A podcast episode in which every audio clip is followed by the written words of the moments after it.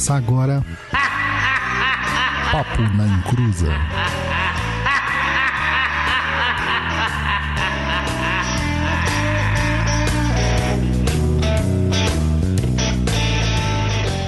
Hermes Trismegisto e sua celeste tábua de esmeralda.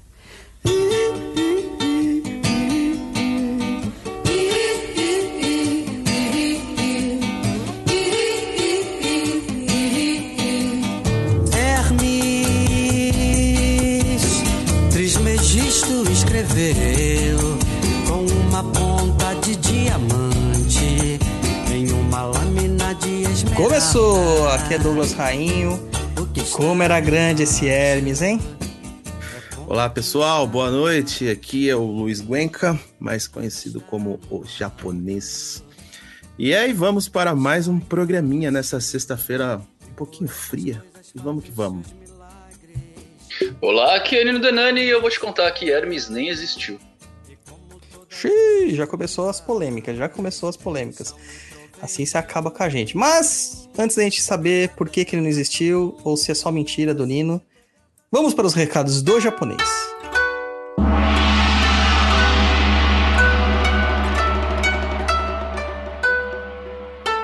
Recados do japonês, né?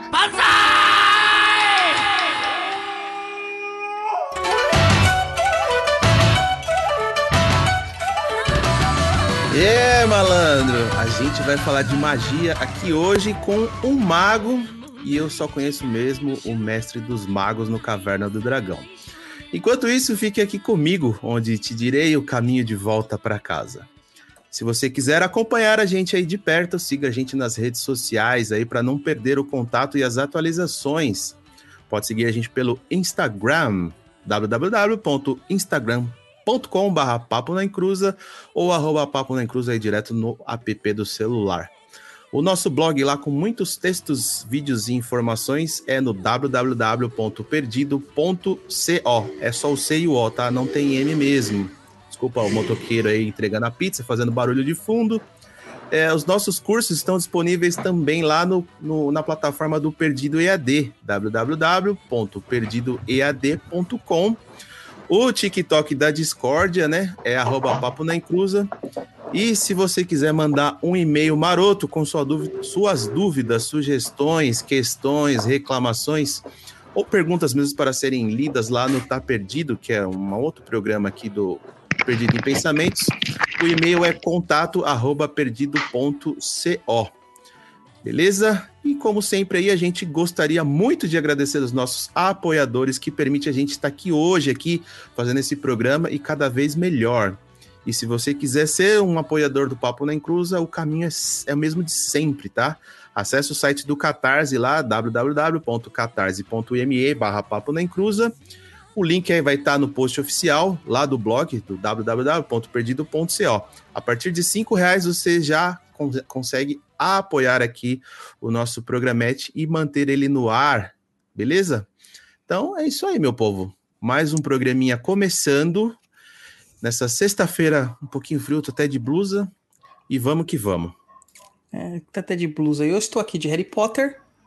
Né? Estamos todos com as nossas varinhas, porque nós vamos falar sobre magia hoje. E o Daniel que falhou na missão, fala uma. Fala só oi, Daniel. Oi, Daniel. É, muito bem. Então aqui com a gente está o Nino Denani, porque o que é sempre será. Nino, você que é o nosso Constantine brasileiro, nossa Sabrina Spellman dos Trópicos, Doutor Estranho Tupiniquim. Fala um pouquinho aí da sua, da sua vida, sua experiência para a gente apresentar para os nossos ouvintes. Falo, sejam, eh, sejam todos muito bem-vindos. Olha, já dando spoiler do meu canal. É, muito obrigado de vocês terem me convidado para participar aqui. Fiquei sabendo que o convite veio por insistência dos inscritos de vocês, então Isso mesmo. beijo para eles. Abraço para todos vocês. Muito obrigado pela lembrança pelo carinho. É, eu sou mago hermetista. é, comecei na Umbanda ah, há 20 anos atrás, quase. No meio desse processo da Umbanda, eu fui chamado para algumas ordens iniciáticas, aceitei uma delas, que é a ordem. Na verdade, aceitei, aceitei três.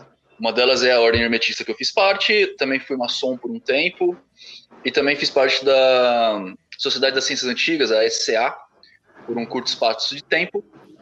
E aí, depois de muito tempo, tarará, eu acabei entrando para Ogon, para a Ordem do Grande Oriente, que é onde eu sou grão-mestre hoje, né?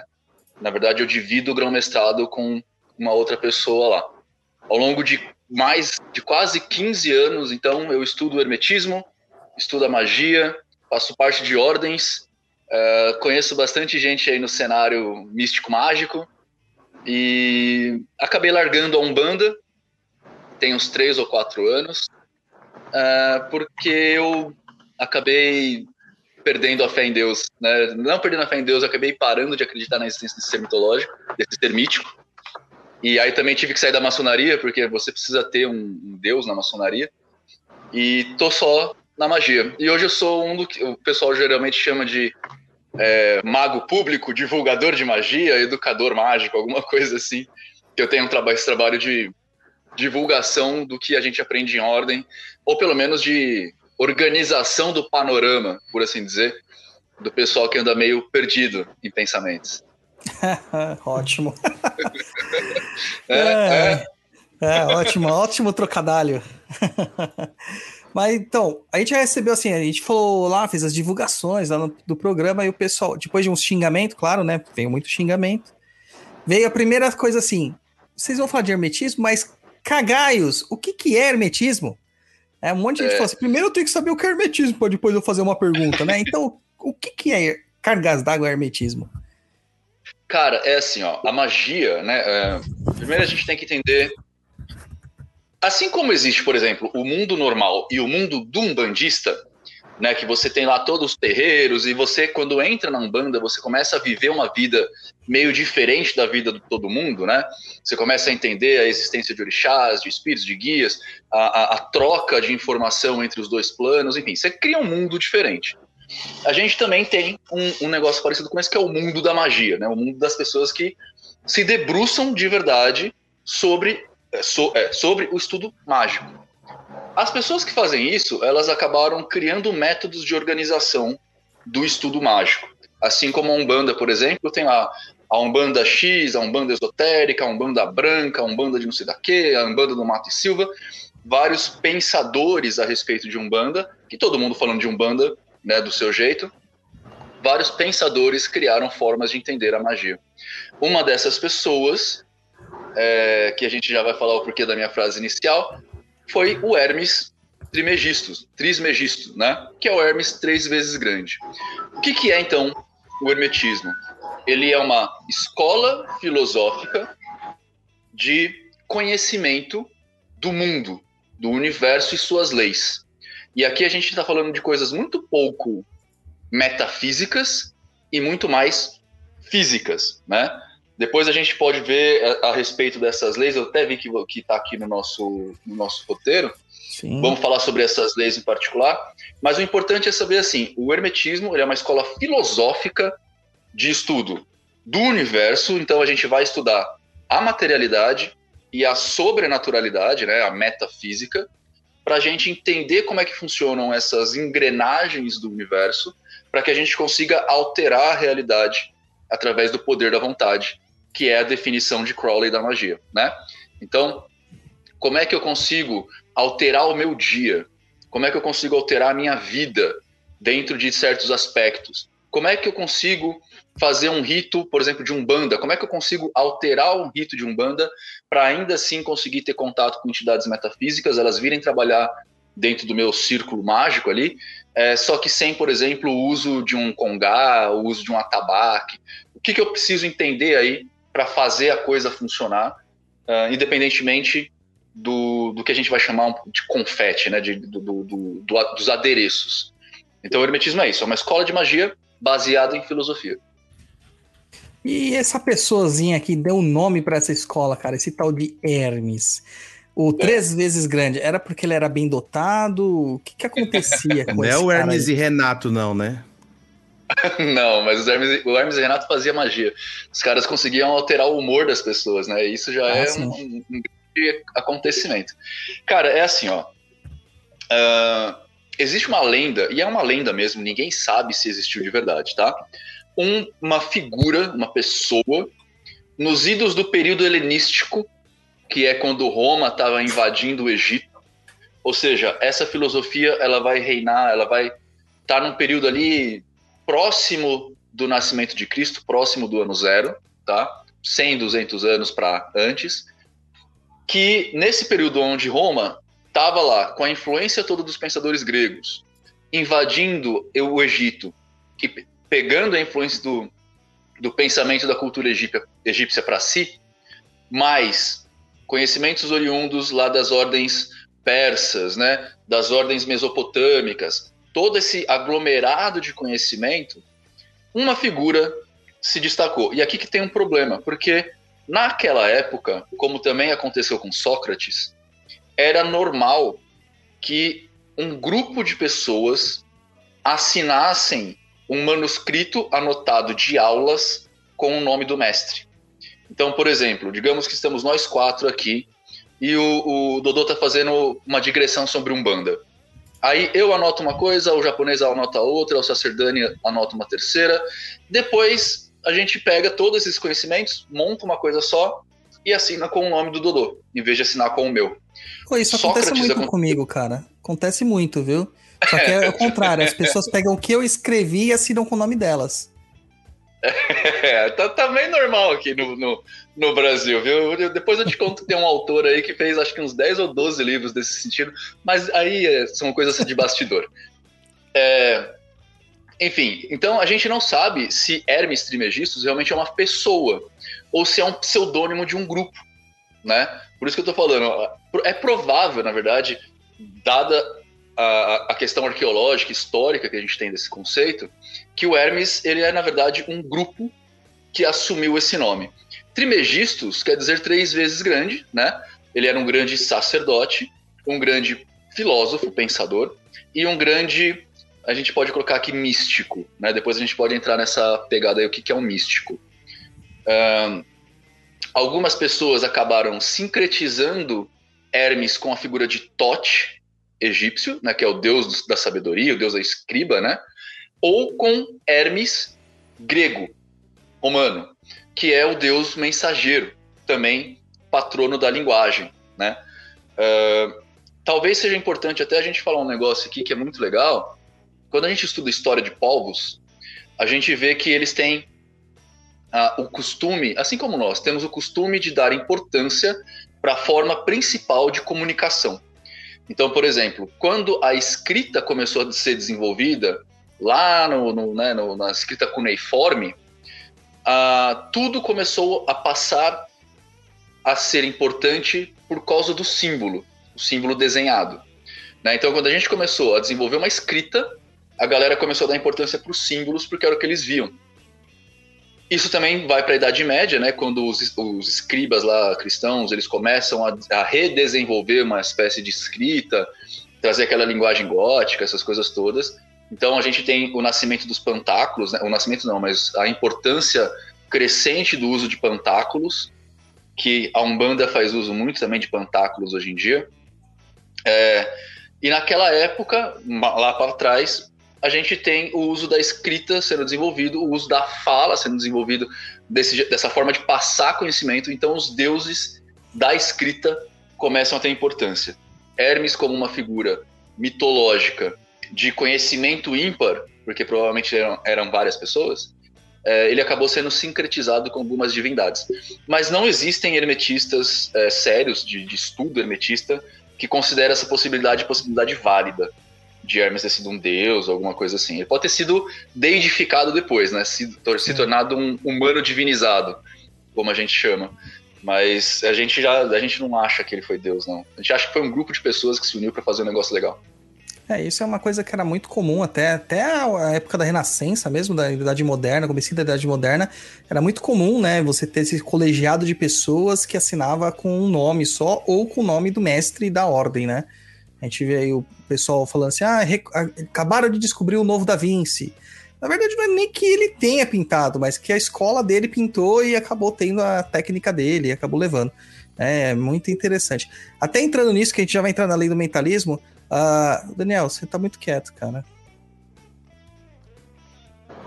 Cara, eu tô muito quieto porque eu tava ouvindo a hora que vocês estavam conversando e, e o Nino começou a falar. Eu tava aqui viajando, cara, porque assim, é, o que eu conheço de hermetismo é uma coisa muito superficial. Então eu tô aqui hoje também participando, mas tô aqui também como um ouvinte, cara, porque ele tava falando umas coisas que, assim, os meus, os, os meus estudos mais, mais é, íntimos são sobre Umbanda. É, o, o hermetismo, eu acabei vendo uma, é, algumas literaturas durante a vida, mas nada tão profundo quanto isso. Então, a hora que ele tava falando, eu já tava aqui tipo, mano, isso daí eu não sabia. Isso É, aqui eu não pessoal. fazia ideia. E isso é Isso muito é na- legal ficar ouvindo, né? Na hora que ele fala pantáculos, ah, o, o bandista usa pantáculos. Aí todo mundo já falou, não, não usa. Aquele ponto riscado que você risca um na pantáculo. tábua de madeira é um pantáculo. Exatamente, exatamente. Aquele prato de barro que tem um símbolo nele é um pantáculo. É, Exato. são termos diferentes para a mesma coisa. Mas a gente já vai ter Exatamente. aqui ter a questão hermética, até bom falar essa questão do colegiado, das questões herméticas, é, porque eu tava falando com o Daniel esses dias, falando que eu tô fazendo uma pesquisa sobre o Enia Molina, que é um escritor de Hum. Umbanda, né? E eu acredito, que, porque o Enia Molina é um personagem fictício, é um ghostwriter, né? Eu acredito que é um colegiado de pessoas de uma determinada editora que começaram a escrever com esse pseudônimo justamente para sumir né, com as críticas que eles estavam recebendo. Porque era comum no começo do século século passado, século 20, até 1950, até, até metade do século, ah, você escrever um livro e no meio do livro você dá o endereço de onde você estava, de onde você morava, de onde você trabalhava. Tá no livro, você pega lá, você encontra o endereço do Lourenço Braga, do Antônio Alves Teixeira Neto, você encontra o endereço de todo mundo no livro, né? Mande carta para mim no endereço tal, vem aqui na, onde eu trabalho, é muito comum. E eu acho que eles criaram esse nome aí justamente para fugir dessas críticas, dessas perseguições. E isso a gente vê que é muito mais antigo, né? Porque tem um, um- um livro que é tido pelos, pelos estudantes, né? Os indicadores dos herme- hermetistas, que é o Caibalion.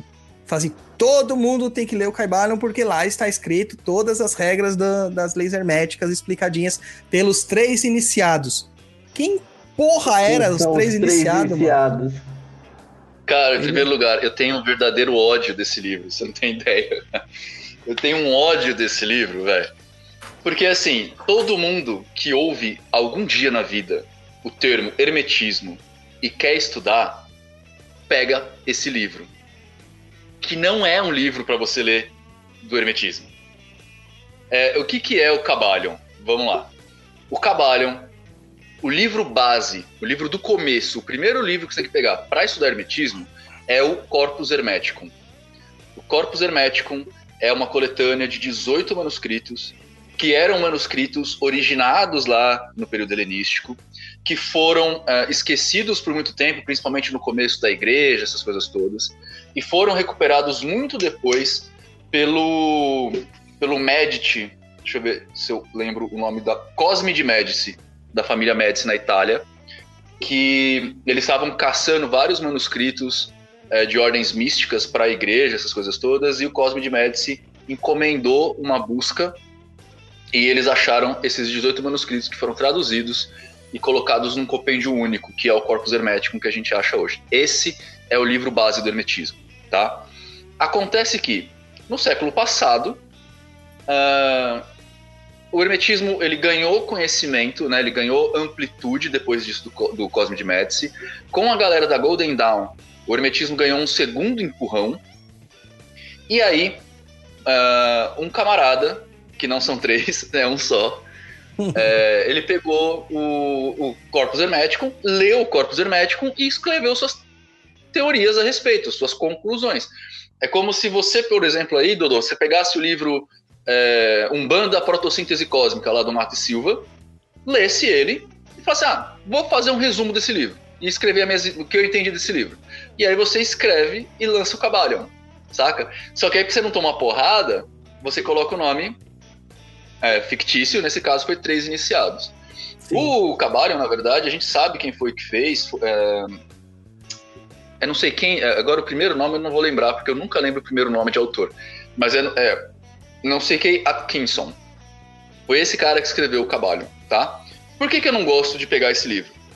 Porque ele é um resumo de um livro de quase 800 páginas para um livro de 100 páginas. Com opinião de uma outra pessoa, completamente embasada no cristianismo, que é passado para frente. E aí as pessoas leem esse primeiro livro falando assim: ah, Nossa, deu um pausaço no meu celular aqui. Vocês estão me ouvindo? Tá. Perfeito. Estamos ouvindo. Então tá. Então tá. É que a minha imagem tá, tá, tá zoada. aqui. Ah, é, é- é o- é o conhecimento hermetista cheio de ideais cristãos.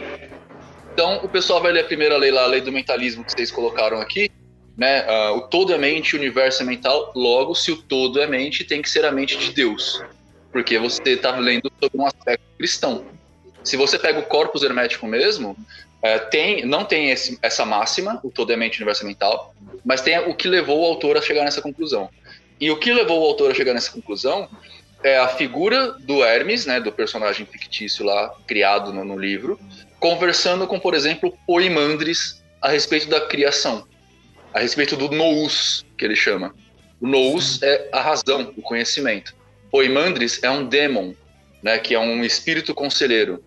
E o personagem principal. Aí o cara transformou isso em Deus e virou um livro religioso. Que maravilha, né? Mais ou menos como a gente fez com todos os livros da Bíblia, que eram codificações de leis e virou um livro religioso.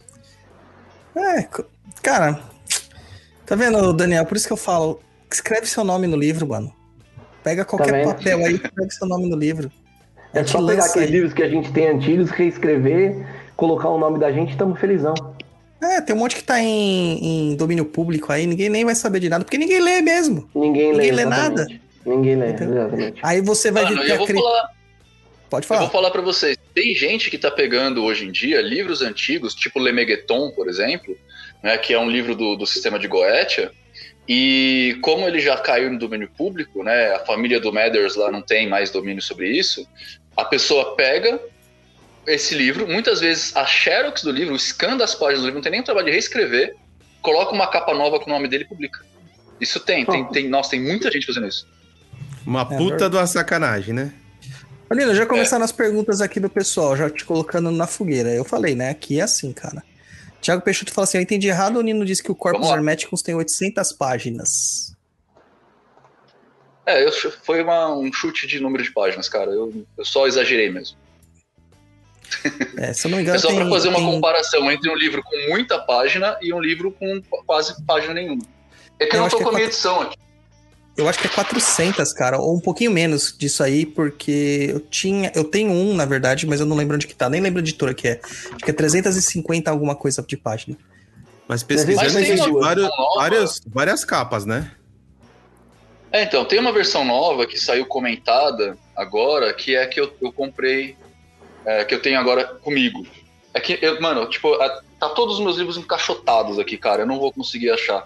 Não, Mas ele tranquilo. é bem docinho, porque ele tem toda a biografia, né? Tem a pesquisa histórica. Então, ele tá bem grossinho. Mas Olha, sim, gente, eu exagerei o número de páginas. Eu acho que de acordo com a minha experiência, são 352 páginas, viu? Ah, Você pesquisou aí? Não, não é, porque eu me lembro aqui, ó.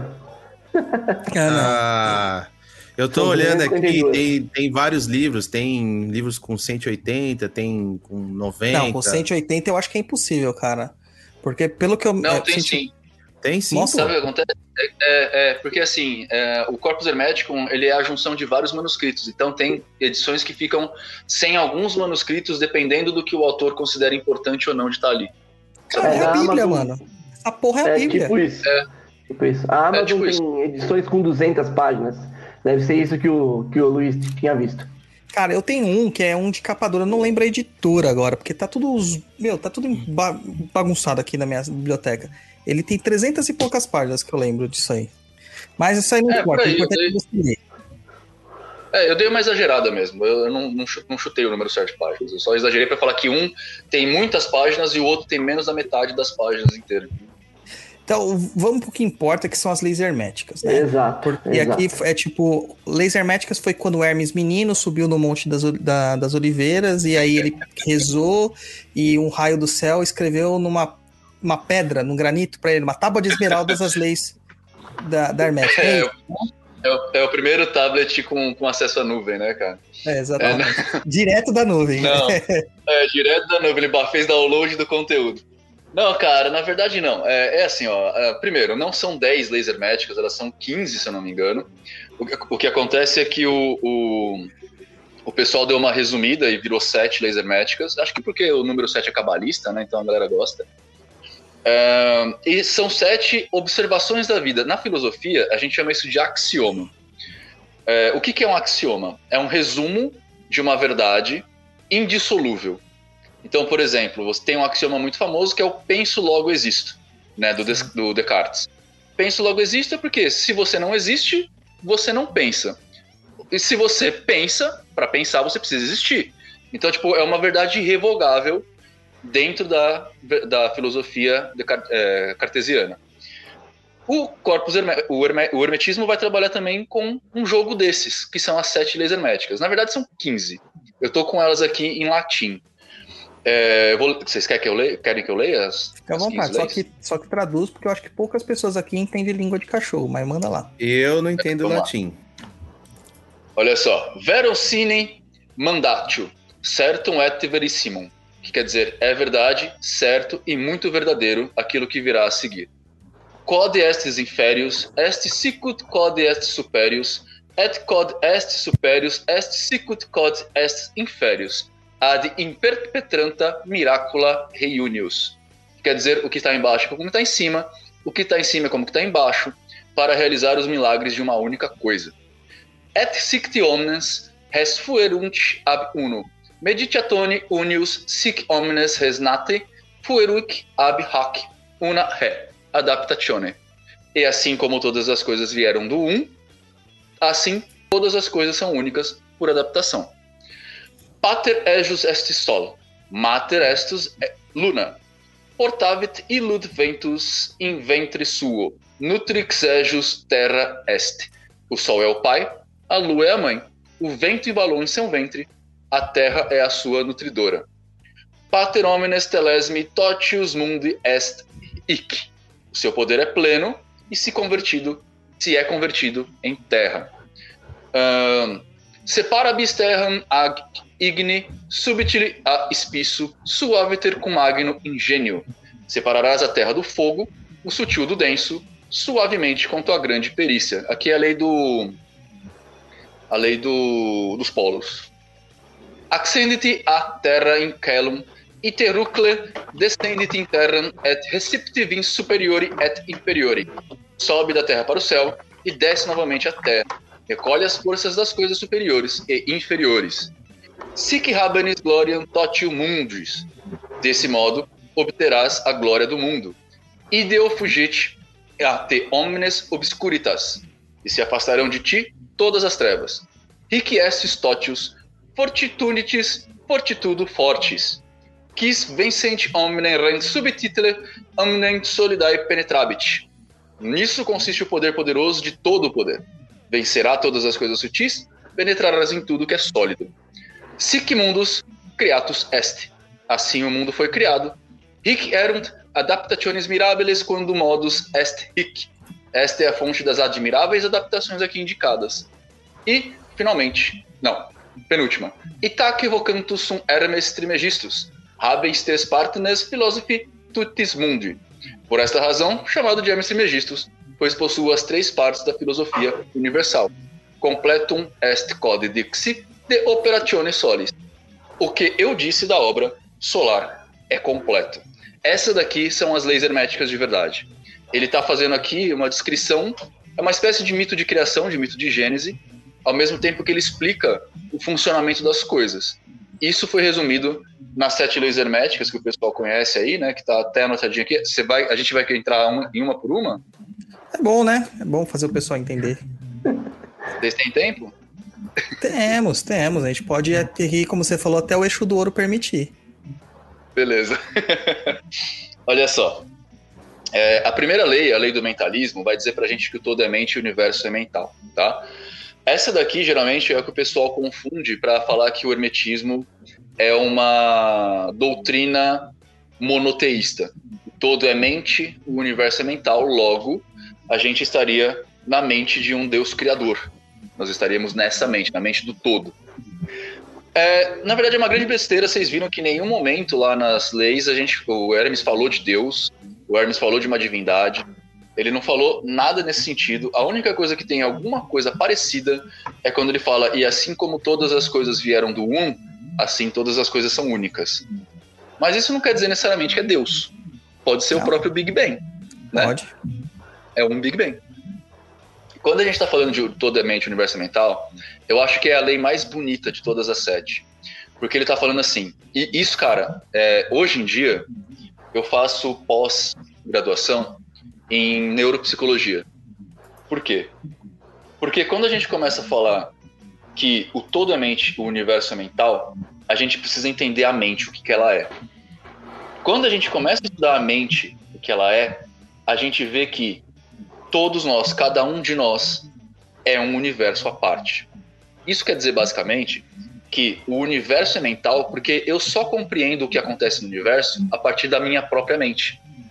Então, o que acontece nesse universo que me compreende é decifrado por mim através da minha mente. E eu vou dar um exemplo. Estamos nós quatro aqui compartilhando a mesma live, eu- ouvindo as mesmas coisas e ah, raciocinando a respeito do mesmo assunto. Só que cada um de nós está vivenciando esse momento de uma única forma. Não, nenhum de nós quatro está tendo a mesma experiência. Por quê? Porque nosso universo interior é único. O nosso universo interior ele é criado a partir das experiências que nós adquirimos ao longo da vida. Né? E isso é puramente psicolo- psicologia, sacou? A psicologia vai estudar isso para falar de traumas, para falar de recalques, para falar de ah, ideias reprimidas. Então, é, eu geralmente dou esse exemplo. Se o Dodô me dá um tapa, eu vou interpretar isso de um jeito. Por quê? Porque eu não conheço o Dodô pessoalmente, a gente está estudando aqui pela segunda vez. Se o Dodô der um tapa no japonês, é muito mais certeza que o japonês vai falar assim: ah, foi uma brincadeira do Dodô. É nada, arrebento posso- ele. É, ou isso, tá ligado? Nada, ele é Mas o que eu quero adora. dizer- Adora. O, o que eu quero dizer é que, assim, cada um de nós é, interpreta, compreende e internaliza o universo de uma, de uma forma única. Por quê? Porque a nossa mente é uma construção única. Então, o todo é mente, o universo é mental, quer dizer que a minha mente é a única coisa que compartilha o meu universo interior com o meu universo exterior e o universo exterior com o universo interior. E essa, essa ampliação da minha mente constrói o meu universo. Ah, É bonito isso, né, cara? É, bonito demais. É que o pessoal tem que entender um pouquinho. Ô, Nino, acho que a- Pede pra sua esposa baixar um pouquinho o o som que tá vazando bastante. Peraí. Amor, dá pra. Então, o que o pessoal não percebe é que na antiguidade, o estudo na- no medievalismo e tudo mais, eles passavam muito mais do que simplesmente é, só fazer é, é, uma, é, uma instrução como a gente faz hoje, separando tudo. Então tem lá o- as disciplinas da escola, português, matemática, inglês, física, química, bem separadinho, bem separadinho. Na verdade, é, na, na- na- desde a antiguidade, medievalismo e tudo mais, até, a até a época moderna, começo da época moderna, não existia essa questão de especialização. Então, o cara que era matemático, ele estudava filosofia, estudava astronomia, estudava letras, estudava arte, estudava literatura, estudava poesia, estudava tudo. E ele consolidava as- a- os tratados filosóficos, né, os tratados matemáticos, filosóficos, com coisas maravilhosas. Nem você citou, que existe o axioma do, do próprio Descartes, que penso logo existo. Descartes era um filósofo, mas era um matemático, tanto que a gente fala que tudo é cartesiano, porque ele inventou o plano cartesiano, as ideias de, de eixos, né, de abscissas ordenadas e, e afins. E, é esse entendimento que a gente acaba é, analisando anacronicamente hoje, pela nossa visão, pela questão de, de especializações que a gente tem hoje, e não vê como que era antigamente. É, então, quando você vai analisar uma lei ou uma ordem ou um conhecimento antigo, você tem que olhar com um pensamento antigo, entender que as coisas eram todas juntas e ver a, a sublimidade que há nisso, né? Porque é incrível, cara. É incrível. Mas na, na verdade, Dodô, deixa eu te contar. É, eu acho. é, é, é, eu tenho essa briga atualmente como divulgador de conhecimento mágico. Porque, assim, é muito comum eu ver pessoas falando assim: Nino, é, qual que é ah, o conhecimento mágico? Que conhecimento. Porque, assim, eu falo que magia é conhecimento, né? O meu bordão hoje é magia é conhecimento, conhecimento muda a vida. Aí a pessoa fala: que conhecimento? Aí eu falo: português, matemática, história, geografia, biologia, química Aí a pessoa fala, tá, mas e conhecimento mágico? Essa, essa diferença não existe. Conhecimento é conhecimento, né? Para você ser um bom mago, e geralmente o pessoal me bate muito por causa disso, né? Porque a preguiça impera, mas geralmente para você ser um bom mago, você tem que saber o, o grande mago, né? O grande mago é o cara que sabe tudo sobre todas as coisas. A gente não vai chegar aí. Só que isso não quer dizer que eu não tenho que tentar, né? Sim. Até porque um cara, por exemplo, Leonardo da Vinci, para ele saber tudo das áreas que ele tinha, porque aquilo era o tudo, era muito fácil. É, muito fácil, entre aspas, claro. Porque ele tinha uma, uma quantidade limitada de informação, de sabedoria de conhecimento. Hoje, se nós formos entender, a gente não consegue, cara. Gente não consegue. Não dá. É, em áreas que, que são de meu estudo, que eu tenho formação em, em ciência da computação, na época que ciência da computação era matemática. Se eu for estudar matemática na época deles, eu chego no máximo a integral, no máximo. A Newton ali, Leibniz. Tudo que veio depois, né, fractais e afins, tudo que vem depois são conhecimentos extras que eles não tinham. Na questão física, a mesma coisa. Física quântica, ninguém nem sabia o que, que era. Física nuclear, muito menos. Então, quer dizer, eles sabiam tudo daquilo que existia para saber. Hoje não dá. né? O Márcio Domi nos coloca aqui: o programa em si já é um ritual mágico. Pessoas em cidades distintas através da tecnologia conversando em tempo real. Isso é magia à máxima potência. Vou parafrasear o Thor. Thor já dizia isso. O que vocês chamam de magia, nós chamamos de ciência.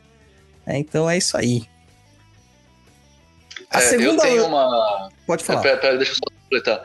Eu tenho uma. Geralmente eu falo, né? O ma, os magos, antigamente, né? As pessoas que ganhavam o título de magos, ou magister, né? Eles eram as pessoas que tinham mais conhecimento na tribo. Só que é o que você falou. A tribo tem quantas pessoas? Duas mil pessoas? É, mais, é fácil você ter mais conhecimento do que duas mil pessoas. Agora, a nossa tribo hoje tem 7 bilhões de pessoas. Né? A nossa tribo, por causa da internet, é o mundo inteiro. Então, eu não tenho como saber mais sobre astrofísica do que o Neil Tyson deGrasse, o Neil deGrasse Tyson. Eu não tenho como saber mais de, de, de física quântica do que o Lawrence Krauss, né? Então, não dá para saber mais tudo do que todo mundo. Mas isso não pode impedir que eu, por exemplo, vá entender o que é física quântica, para não ficar falando groselha de, de, de, água quântica, de, sei lá, mesa quântica, de pêndulo quântico. E a, magia, a ciência física quântica comprova a vida pós-morte, comprova que o pensamento muda a realidade. Eu, eu preciso estudar física quântica para saber o que é isso, né? E para, inclusive, estuda, falar por besteira. Estuda não, é. que até quem estuda passa mal. Eu passo mal toda vez que eu vou ter que estudar essa porra. é, mas, cara, não tem jeito, velho. Tem, é, e aí que eu acho que tá a, a, a grande problemática, porque o magos, ele é o, ca, o cara, magos, a palavra magos é persa para conhecimento. Né? O magos, o magi, é conhecimento. Então, o mago era aquele cara que frequentava a universidade. Só que naquela época, como você disse, né? A gente não tinha astronomia, a gente tinha astrologia. A gente não uhum. tinha física, química e biologia, a gente tinha alquimia. Essas coisas, elas evoluíram. E bobo é quem não evolui junto. Que fica ainda usando conhecimentos, tipo, astrológico, sacou? Tipo, legal, astrologia, se você quiser lá, tipo, horóscopo, que é uma marcação, um calendário, tudo bem, você vai lá ver. Agora, você negar o conhecimento científico ah, porque um conhecimento há mil anos atrás era desse jeito, eu acho que é até inocência, né? Sim, sim. Mas a gente vê que os grandes pensadores, eles dizem, tudo evolui, né? Tudo vai para frente. Então a gente tem que evoluir junto. Daniel, Daniel, Daniel. Desmuta aí você com esse som de fundo. Tô desmutado, tô desmutado. E você, cara? Você já praticou alguma prática hermética além dos Tupperwares da sua mamãe? Tava guardando isso daí, não vale você pegar as piadinhas. Olha, as práticas herméticas, você sabe que, que a minha, minha maior profundidade é o Maitá, né? a Ai, minha maior profundidade foi aquilo que eu aprendi quando a gente fez o Maitá e isso parou por aí, porque é uma coisa tão uh, profunda, né? Eu acho que o Nino, o Nino falou uma coisa interessante. Quando você começa é, a estudar tudo, por mais que você estude tudo, você não consegue ser profundo em nada, né? Então, a hora, a hora que eu comecei a ver a, a profundidade do hermetismo, tudo aquilo que, que, era necessário a gente entender, é, principalmente na parte de filosofia, como ele mesmo disse, quando você começa a, a entender, é, porque assim, as coisas elas vão, vão ramificando, né? Você começa a fazer uma coisa, ela começa a entrar para um lado, para o outro, para um lado, para o outro. De repente você está completamente fora daquilo que você está fazendo e tentando caçar uma coisa que você vai falar, gente, isso aqui pode não me levar a nada, né? Então a minha, a minha parte mais, é, acho que mais profunda foi quando a gente fez é, o Maitá, depois o Likai Balion é, e todas essas coisas, mas não, não, eu não, não fui muito profundamente. Eu queria fazer uma pergunta, pode já? Já Pode, claro. pergunta? Fica à vontade. Nino, isso que você estava falando do tudo é mente e o universo é mental, se a gente trouxer isso para os dias de hoje, é, do- da- e isso da maneira como você falou, que é, é, acho que o exemplo que você deu foi muito bom. Se pe- pegar nós quatro, é, a gente está olhando o que está acontecendo hoje, cada um da sua perspectiva.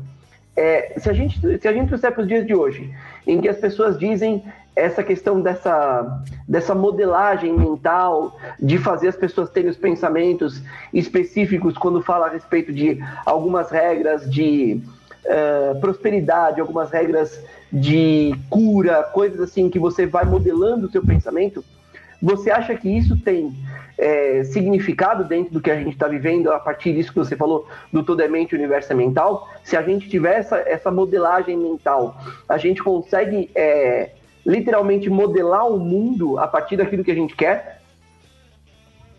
Boa pergunta.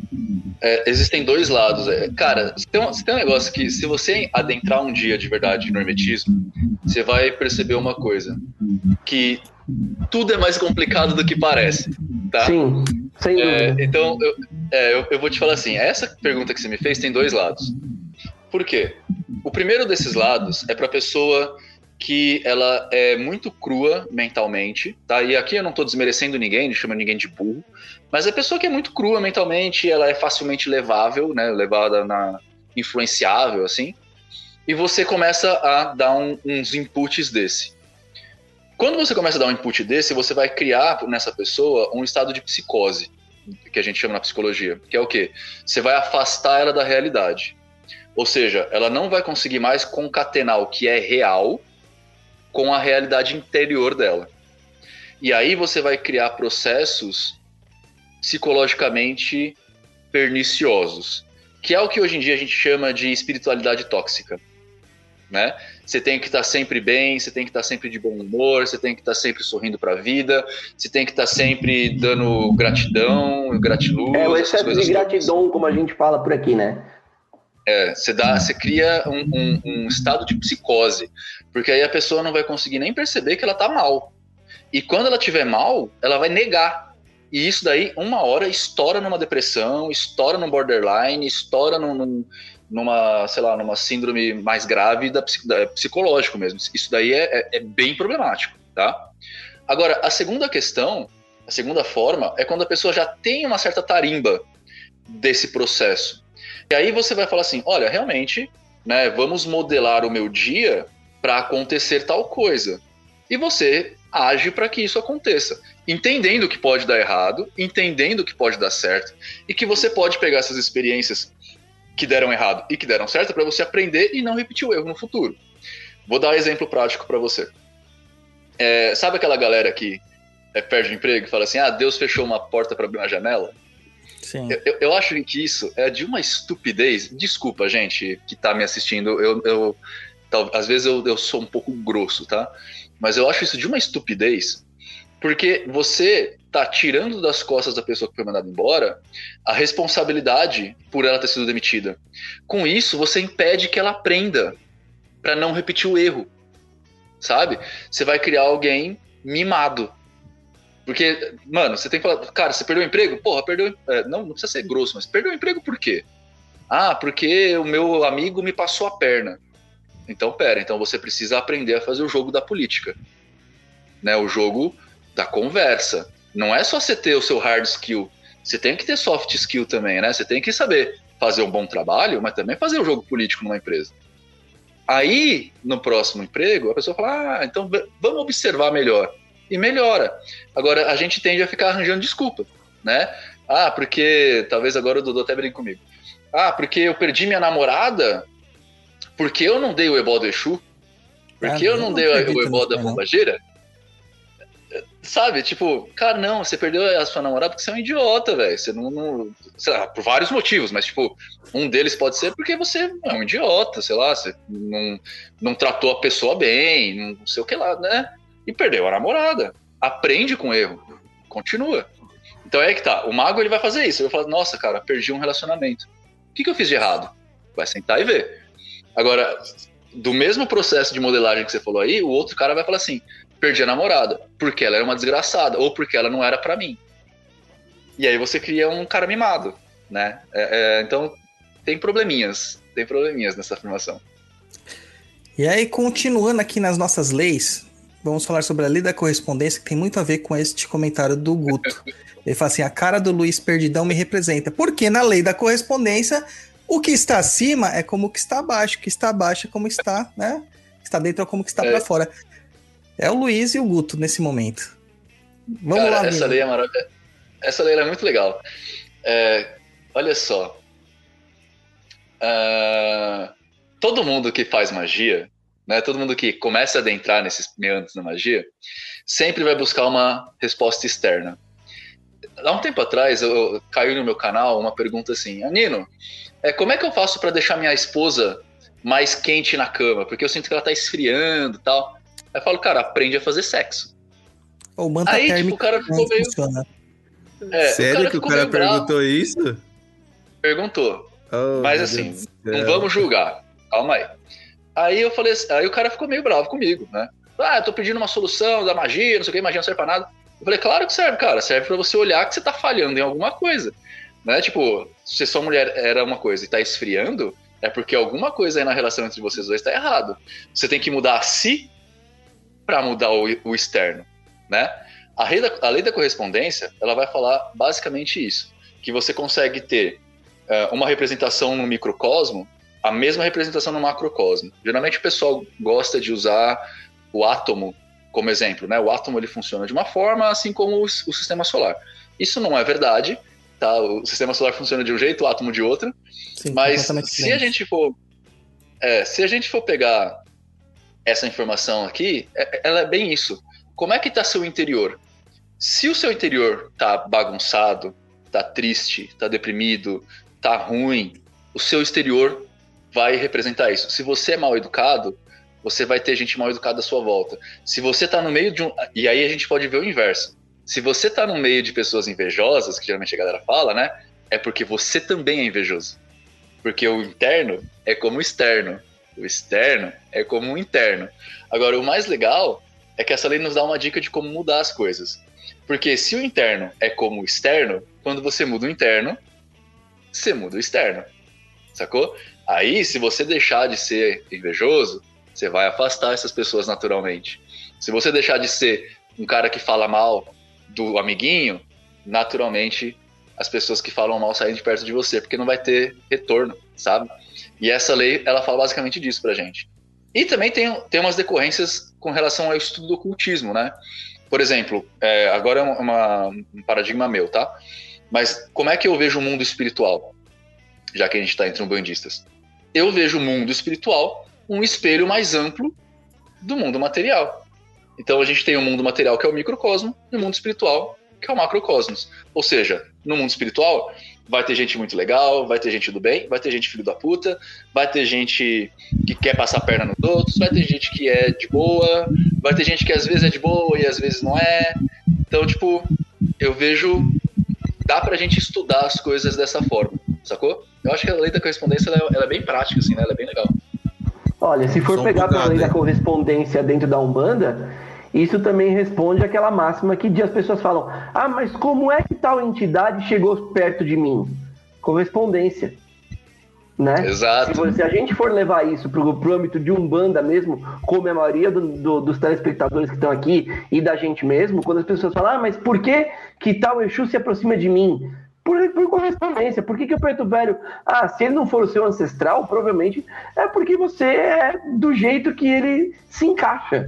Né? Realmente é isso. É, a, gente só, a gente geralmente fala assim: é, você só é passado. Só passa uma perna em você porque você queria passar a perna nele. Né? É tipo, o pilantra, ele sempre pilantra quem quer pilantrar. Né? É sempre Sim. assim. Essa lei aqui, ela traz esse, esse tipo de estudo pra gente, cara. É bem legal. E a gente consegue ver isso daqui em tudo que é lado. Mas vamos, vamos pra frente, que tem outras leis que eu quero abordar com vocês aqui. Ah, sim, com certeza. Basicamente a polaridade e o ritmo, o, a polaridade e o gênero, que, que eu vou, eu vou fazer, dar uma de adivinho aqui com vocês com a lei, com o hermetismo. Não, você não vai pular a minha pauta, né? Porque aí você acaba com a minha visão. O Daniel Não. vai. Daniel vai sair daqui. Não, por mim tudo bem, mas o Daniel vai sair, porque o Daniel não aceita mudanças de nada. Ele é virginiano, como a gente tá falando de astrologia, Europa, com 15 planetas em, em Virgem. Entendeu? Você sabe que a hora que o Nino falou das leis, eu já tava com essa lei do gênero, e eu tava vendo aqui, eu tenho, tenho umas três perguntas pra fazer pra ele, e eu já tô começando a ver as pessoas no, no chat falando assim, mas como? Não, mas gente, mas a modernidade. Mano, vocês Não, não mas você vai ver que não tem nada a ver com isso, cara. Não tem nada a ver não, com eu isso. sei, eu sei, exatamente. E, e- e é muito legal, porque o Douglas estava falando uma coisa. Não, foi o Douglas foi que falou, desculpa, eu não vou me lembrar no começo do, do bate-papo. É, que vocês falaram, quando vocês lidam com coisas antigas, você precisa olhar para a tradição, né? Então é bem. É, foi o Douglas, foi o Douglas. É muito interessante isso, porque tem muito a ver. Enfim, conversa aí que eu tô aqui ouvindo. E eu vou entrando um pouquinho. Eu não vou pular nada, não, gente. Eu tô seguindo o roteiro de vocês aqui. Eu só tô falando que lá eu vou fazer algumas coisas. Não, beleza. Só pra, só pra provocar o Daniel, porque ele é do tipo que você pega sorvete de sorvete napolitano, você não pode pegar os três sabores juntos. Não, mas gente, espera um pouquinho. Vamos, vamos- ó, sorvete napolitano tem três sorvetes, um do lado do outro. Você pega chocolate, é, baunilha, morango. Você não pega chocolate, baunilha e morango. Gente, Eu pego. é, é, é por Cara, isso aí vai ser modela- eterna discussão. Não, Arroz, não, feijão. Não, atenção, ó, o Não Nino tá aqui, ele vai dar razão pra mim. O Nino tá aqui, ele vai dar razão pra mim. Ah, Se a por que, que gente ele vai dar modela razão pra o você? mundo, se a gente modela o mundo e a gente quer um mundo organizado, bonito, calmo, Nino, você pegaria os três sorvetes e desorganiz- desorganizaria o mundo? Nunca! Pega os sorvetes um de cada jeito, coloca as bolinhas bonitinhas e deixa tudo organizado. Ah, você tá com um excesso negócio? de glicose um na negócio. película anal. Deixa eu te falar um negócio. É, é, ó, é, tem um negócio que é muito legal, que é assim, não existem leis entre magos. Ou seja, é, tudo que eu tô falando aqui, se você chamar um outro hermetista, ele pode, pode falar outra coisa. Você- nenhum mago é obrigado a nada. Você não é obrigado a acreditar em Deus ou não acreditar. Você não é- nenhum mago é obrigado a nada. A única lei que todo mago segue é a lei da liberdade. Todo mago é livre para fazer exatamente aquilo que você quiser. Então, se você me der um pote de sorvete napolitano, eu vou pegar só o chocolate e vou cagar pro resto. Eu só vou falar uma coisa. O que importa é o caos. Porque no primórdio é o caos que existia. E isso de um filho de Ogum é complicado, né? Ah, vamos lá na lei da vibração. E não é do vibrador, viu, japonês? Pode descansar aí. A lei da vibração. Nada está Mas o parado. vibrador funciona do mesmo jeito, cara. É, Não, eu, queria, sim. eu queria entender o que, que eu tenho a ver com o vibrador. Então, eu vou falar, é que o japonês está carente ultimamente, tá precisando de um carinho, então a gente já faz essa sacanagem com ele. Mas a lei da vibração diz assim: nada está parado, tudo se move, tudo vibra. Inclusive, você pode levar seu vibrador para o seu swing, Luiz. Super pode. Ai, o legal dessa lei, cara, eu acho muito legal porque realmente mostra as questões de inércia, né? Se você for ver, eu comparo muito isso com as próprias leis das três leis físicas iniciais da mecânica, é porque Newton fala a mesma coisa, né? A mesma coisa. Então, eu Newton acho que Newton era né? hermetista. Não Manda sei aí. se ele era hermetista, mas ele com certeza era mago. A gente sabe que Newton era um dos. era maçom. Então, com certeza, ele flertou com o hermetismo em algum lugar. É, tem, tem, tem outras leis todas nele, né? Tem a lei do. A lei do, do ritmo aqui que fala é uma lei de Sim. Newton, cara. Tipo, toda ação tem uma reação, tá ligado? Sim. A lei da vibração, cara, é o seguinte: eu achei legal você falar de inércia. Eu vou ampliar o termo inércia, vou tirar ele um pouco do reino da matemática e tirar ele, né, ampliar um pouco ele mais. Porque quando o pessoal geralmente lê lei da vibração, nada está parado, tudo se move, tudo vibra, a galera começa a falar assim: ah, então lá na Grécia Antiga as pessoas já sabiam que a- toda a matéria era feita de átomos, e os átomos têm lá, né, os seus prótons, elétrons e nêutrons, e dentro do próton, elétron e nêutron tem quarks, leptons e e sei lá o que, e dentro do quark tem um comprimento de onda, então ele já sabia que tudo vibrava. E na verdade não é isso que está sendo dito, está falando que tudo se move, né? A lei da vibração, ela está falando que a única constante do universo é o movimento, é que tudo se muda, tudo se altera. Ah, e isso é muito legal, porque todos nós, seres humanos, tendemos ao repouso. E isso é natural de todo mamífero, na verdade é natural de todo ser vivo, tá? Todos nós tendemos ao repouso. Por quê? Porque o princípio mais fundamental da vida é a energia. E aqui eu estou falando de moléculas de ATP produzindo calor e energia, essas coisas. Não estou falando de energia sobrenatural, é energia mesmo, tá? Todos nós dependemos de energia, de processos energéticos que vão por causa de, de glicose, enfim. Uh, então, para economizar energia, a gente tende ao repouso. Por quê? Basicamente, porque a gente tem uma mini usina nuclear na cabeça, né? Só para ficar uma, uma, uma questão de ideias aqui para vocês, a gente tem cerca de 86 bilhões de neurônios. 86 bilhões de neurônios. Que fazem cada um deles entre mil e 10 mil conexões neurais. Alguns chegam a 100 mil conexões neurais, mas o mínimo é mil. E a média está entre mil e 10 mil. Isso quer dizer que a gente tem o número de conexões neurais na nossa cabeça maior do que o número de grãos de areia no planeta Terra todas essas conexões, dando pequenos choques elétricos a cada instante da nossa vida. O que eu quero dizer aqui é o quanto de energia que pensar gasta. Sim. Ou seja, nós tendemos a não pensar ou a reproduzir atos. A tradição nasce dessa nossa necessidade de poupar energia, para isso a gente reproduz atos que já deram certo. Isso é uma tradição. Entretanto, o hermetismo vai falar assim: quando você quiser ficar parado, a vida vai te empurrar para frente. Ou seja, alguma coisa vai acontecer que vai te fazer mudar. A gente tende a ficar parado se a gente conseguir um dia ficar fazendo sempre a mesma coisa sem a necessidade de mudança, a gente entra em depressão. Por quê? Porque a gente entra no tédio. Né? É, é, e é legal essa, esse pensamento do, da mudança, porque eu fico pensando, é uma pergunta que eu sempre tenho. Como que é, hoje em dia eu não sei se eu acredito mais nisso, mas como que é o eterno? Porque, por exemplo, né, o cristão vai falar assim, olha, quando você morre, você vai para o céu. E você vai ficar até para sempre, eternamente, tocando louvores. Cara, você sabe quanto tempo é eternamente? Uma hora vai encher o saco, velho e você vai ficar podre, sabe? Ou então, tipo, o kardecismo que vai falar, ah, você vai virar co-criadores de mundos, de universos. Cara, mas é eterno. Uma hora eu vou ter feito tantos universos que eu vou estar de saco cheio, vou ficar entediado disso também. Né? Porque tudo tem que mudar. Tudo vem da mudança. E é isso que essa lei hermética fala. Se você tá parado, fazendo as mesmas coisas, das mesmas formas, com o mesmo tipo de pensamento, uma hora você vai cair. Então, aprende a, a se mexer para não deixar esse tempo chegar.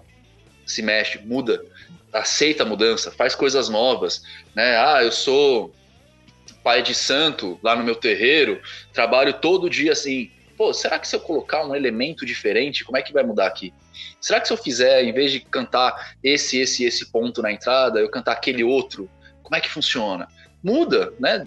Que, porque quando a gente muda, o mundo muda com a gente. Né? Cara, é, é isso, isso que essa lei fala. Por isso que eu prefiro destruir as coisas, entendeu, Daniel? Por isso que eu prefiro destruir as coisas. Eu acho muito mais legal ser um deus da destruição do que um deus da construção. Porque você espera o cara fazer e lá e destrói. Pontos, né? Se alterna pontos. Aí você vem na lei do ritmo. Se alterna pontos. Você destrói, reconstrói, destrói, reconstrói, destrói, reconstrói. Aí você faz o ritmo, você faz o fluxo e o refluxo. E aí já entrando na lei da polaridade. Tudo é duplo. tudo tem dois polos. Tudo tem o seu oposto. O igual e o desigual são a mesma coisa, os extremos se tocam. Isso aqui me parece tanto minhas aulas de medicina chinesa, cara. Todas as verdades são meias verdades. Isso aqui já aparece mais ainda com conversando no Twitter. Todos os paradoxos podem ser reconciliáveis. É, essa lei ela é bem legal, cara. Tem uma questão energética aí, né, da, da, você falou que você fez MTC, né? Sim. Uh, a MTC ela trabalha com dois polos, basicamente, né? Que é energia quente e energia fria. Yin, yang, é, yin, é yang, né? isso. Isso. Uh, o extremo da energia quente ele é igual ao extremo da energia fria. É isso que essa lei está falando. E a gente pode ver isso em coisas muito legais. Por exemplo, o extremo da esquerda política é igual o extremo da direita política. Ele não é linear, né, cara? É, não é linear, é, é, é um ciclo, né? É um círculo, na verdade. É um Ouroboros Se você ali. extremar. É, então, se você extremar a direita, você entra num regime fascista.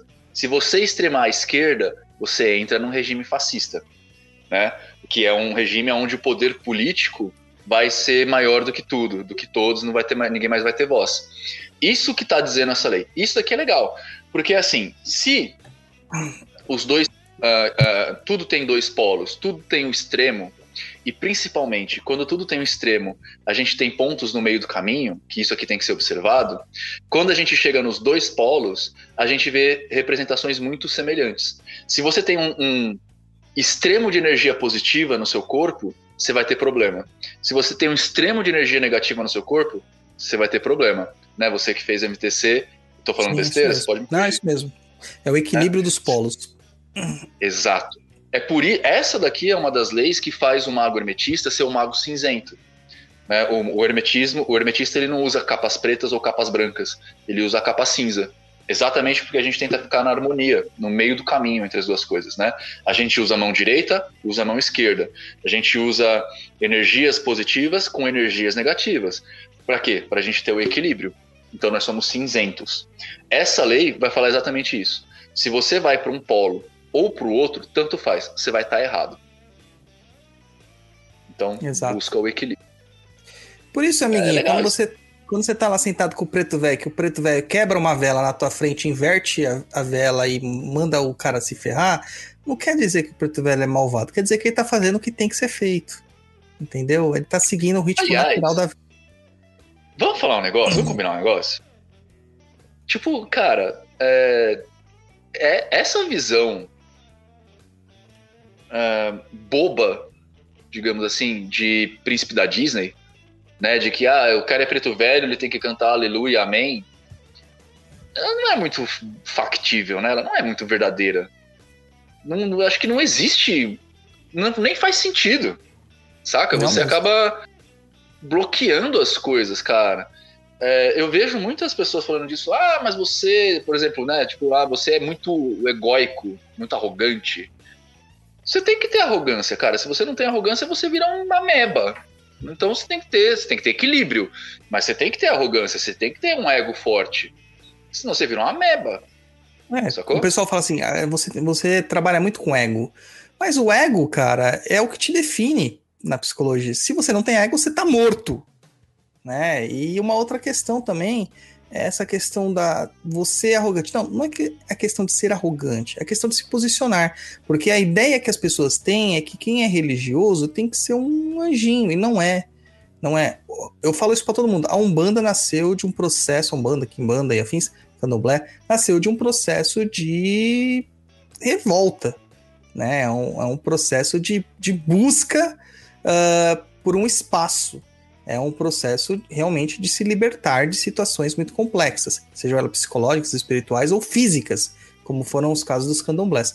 Mas não dá para você aceitar. Você olha o, o- a cultura africana de orixá é completamente diferente da do Brasil. O Brasil, nossos orixás são guerreiros, porque era a força que era precisa para sobreviver às situações de escravidão. No, no- no- na, na, na África, eles são muito mais focados na agricultura, né? Tanto que lá você vai ouvir muito sobre Otim, sobre Eué, sobre Ossan, sobre Aroni. Você vai ouvir muito mais sobre questões é, ag- agrícolas do que propriamente sobre as questões é, de guerra. Ogum é importante? É. Só que tem outras pessoas lá mais importantes. Lá tem pessoas, o, o- o- panoramas como o Ogum caçador e o Ogum agricultor é muito mais importante que o Ogum guerreiro. Né? Você vai ter os vários Odés, que são os caçadores, que são muito mais importantes, porque era a questão na situação da cidade, daquela, daquela população, que precisa de sustento, precisa de alimentação. Por isso que eles eram cultuados. Tanto que o, o próprio povo original, né, os indígenas, eles olham é, a religião deles de, e definem dois pontos. O ponto anterior, na maior parte dos, dos povos originais, tirando os tupinambás, que eram bem mais, mais agressivos, e os goitacazes, eles focavam muito mais nas questões de caça. Era, os deuses mais focados eram os de alimentação, caça e agricultura. Né? O, os que gostavam mais de, dos deuses guerreiros, no caso do Pinambás, que era Tupã e afins, eram justamente aqueles que viviam da guerra. Então cada um vai usar a energia que tem, que precisa. É, não dá para você dizer assim, é, mas qual que estava certo, qual que estava... Não, os dois se equilibravam. Os dois se equilibravam. Tanto esse lado mais pacífico daquele povo que achava que era pacífico, quanto o lado do Tupinambá e do Tupiniquim que saboreava carne humana. É, os dois estavam certos porque eles se equilibravam. Funcionava esse ecossistema, né? E é o que a gente interfere a todo momento. E o pessoal falando do Gandalf aqui. O Gandalf é um cuzão, na verdade, porque o Gandalf era um cara legal, porque ele se mantinha sempre no limiar, ele não ia para um polo para o outro. E de repente ele se tornou um resplandecente. É, Mas morreu. Posso, posso te contar um negócio sobre o Gandalf? Conta aí. O, eu sei que o Gandalf ele é uma, um personagem fictício, né, da, criado pelo Tolkien, mas ele é uma parábola quase perfeita do mago hermetista, velho. Em vários pontos. É, não, a gente não, não, não vira branco, tá? A gente não vai virar o mago branco nunca. A gente não, não é esse nosso propósito. Mas, por exemplo, o mago, o Gandalf, ele era um mago que ele descia do cavalo pra porrada. Né? Ele não ficava se garantindo na magia ali né? Uma das armas do mago é a espada. É, a gente tem algumas ferramentas, né, alguns símbolos que a gente usa em ordem. Tem a lanterna, o cajado, a roupa do mago e a espada. A espada da gente é exatamente isso. Não se, é, não, eu vou falar num lugar, um linguajar bem besta, tá? Mas não se garanta na magia. Viva a sua vida. Enfrente seus problemas de frente. Peita ele, porque assim você aprende, né? Então, outra coisa que o Gandalf faz, ele vai atravessar lá as, as mina, a mina do, dos anões lá no primeiro filme e ele passa uma ponte aonde ele enfrenta o Berserker, eu acho. O. Não é o. Balrog. Balrog, isso. O que, Balrog que é ele do faz? Fighter, rapaz. Também. ele pula da ponte no abismo para enfrentar o Balrog. E aí ele retorna como branco. É, ele cai, ele pula. em- o mago cinzento ele precisa fazer isso. Ele vai subindo as Sephiroth, ele pula em Daat para enfrentar o Corozon, que é o seu demônio pessoal. E ninguém mais pode enfrentar por ele, assim como o Gandalf falou. Esse demônio é meu. Né? O mago também fala: eu vou pular e enfrentar meu Corozon. E de lá você sai mais branco, você sai mais limpo. Só que é, a gente não fica branco, né? A gente sai e depois vai enfrentar de novo outra hora. É, então, várias coisinhas que o Gandalf faz no filme. é, Não tô falando que o Tolkien era hermetista nem nada disso, mas coincidentemente ou não, várias coisinhas que o Gandalf faz no filme é, é reflexo da gente, é reflexo do mago hermetista. O uso da lanterna, o uso da luz, né, de levar a luz para as pessoas. O mago hermetista tem a lanterna que a gente leva na frente, que é o símbolo do mago, É, a roupa cinzenta. É a figura do É, o eremita eremita é do um bom símbolo. E aí, Dani, você gosta desse, dessa Umbanda Paz e Amor, que você chega lá e o pessoal. Cara, ah, a lanterna aí, ó. Muito louca. Muito louco. Essa lanterna me lembra o corpo. É, pode crer do He-Man, pode Não crer. lembra o corpo? Lembra. Nossa, fui longe, né? Quantos anos você tem? Não importa, deixa pra lá. 77. Pelo menos 40, é, no mínimo 40, né? Olha, você sabe que essa Bandia Paz Amor é que eu mais gosto na vida, porque eu sou um cara bem pacífico, bem tranquilo. Então é, eu tô muito feliz da maneira como tá. E é, quanto mais cristão, melhor. Quanto mais orixás como forças da natureza, menos negros, também melhor pra mim. E é isso, continuamos, né? Porque pra mim é Zélio na terra e Oxalá Jesus Cristo no céu. Para, mentiroso. Não tem nem vergonha na cara, não fica nem vermelho. Aqui, o pessoal que vai ouvir depois do Spotify não vai ver, mas uh, não fica nem vermelho. Muito. Te falar, viu? Ah, Juliana Busto perguntou quem foi Hermes Trismegisto. A gente já falou no começo do programa, Juliana. Depois ouve o, o offline que você vai perceber. E aí a gente chega na lei do ritmo, né? No ritmo ragatanga, que é o que importa. Tudo tem fluxo É. e refluxo. Tudo tem suas marés. Tudo sobe e desce. O ritmo é a compensação. Acederei.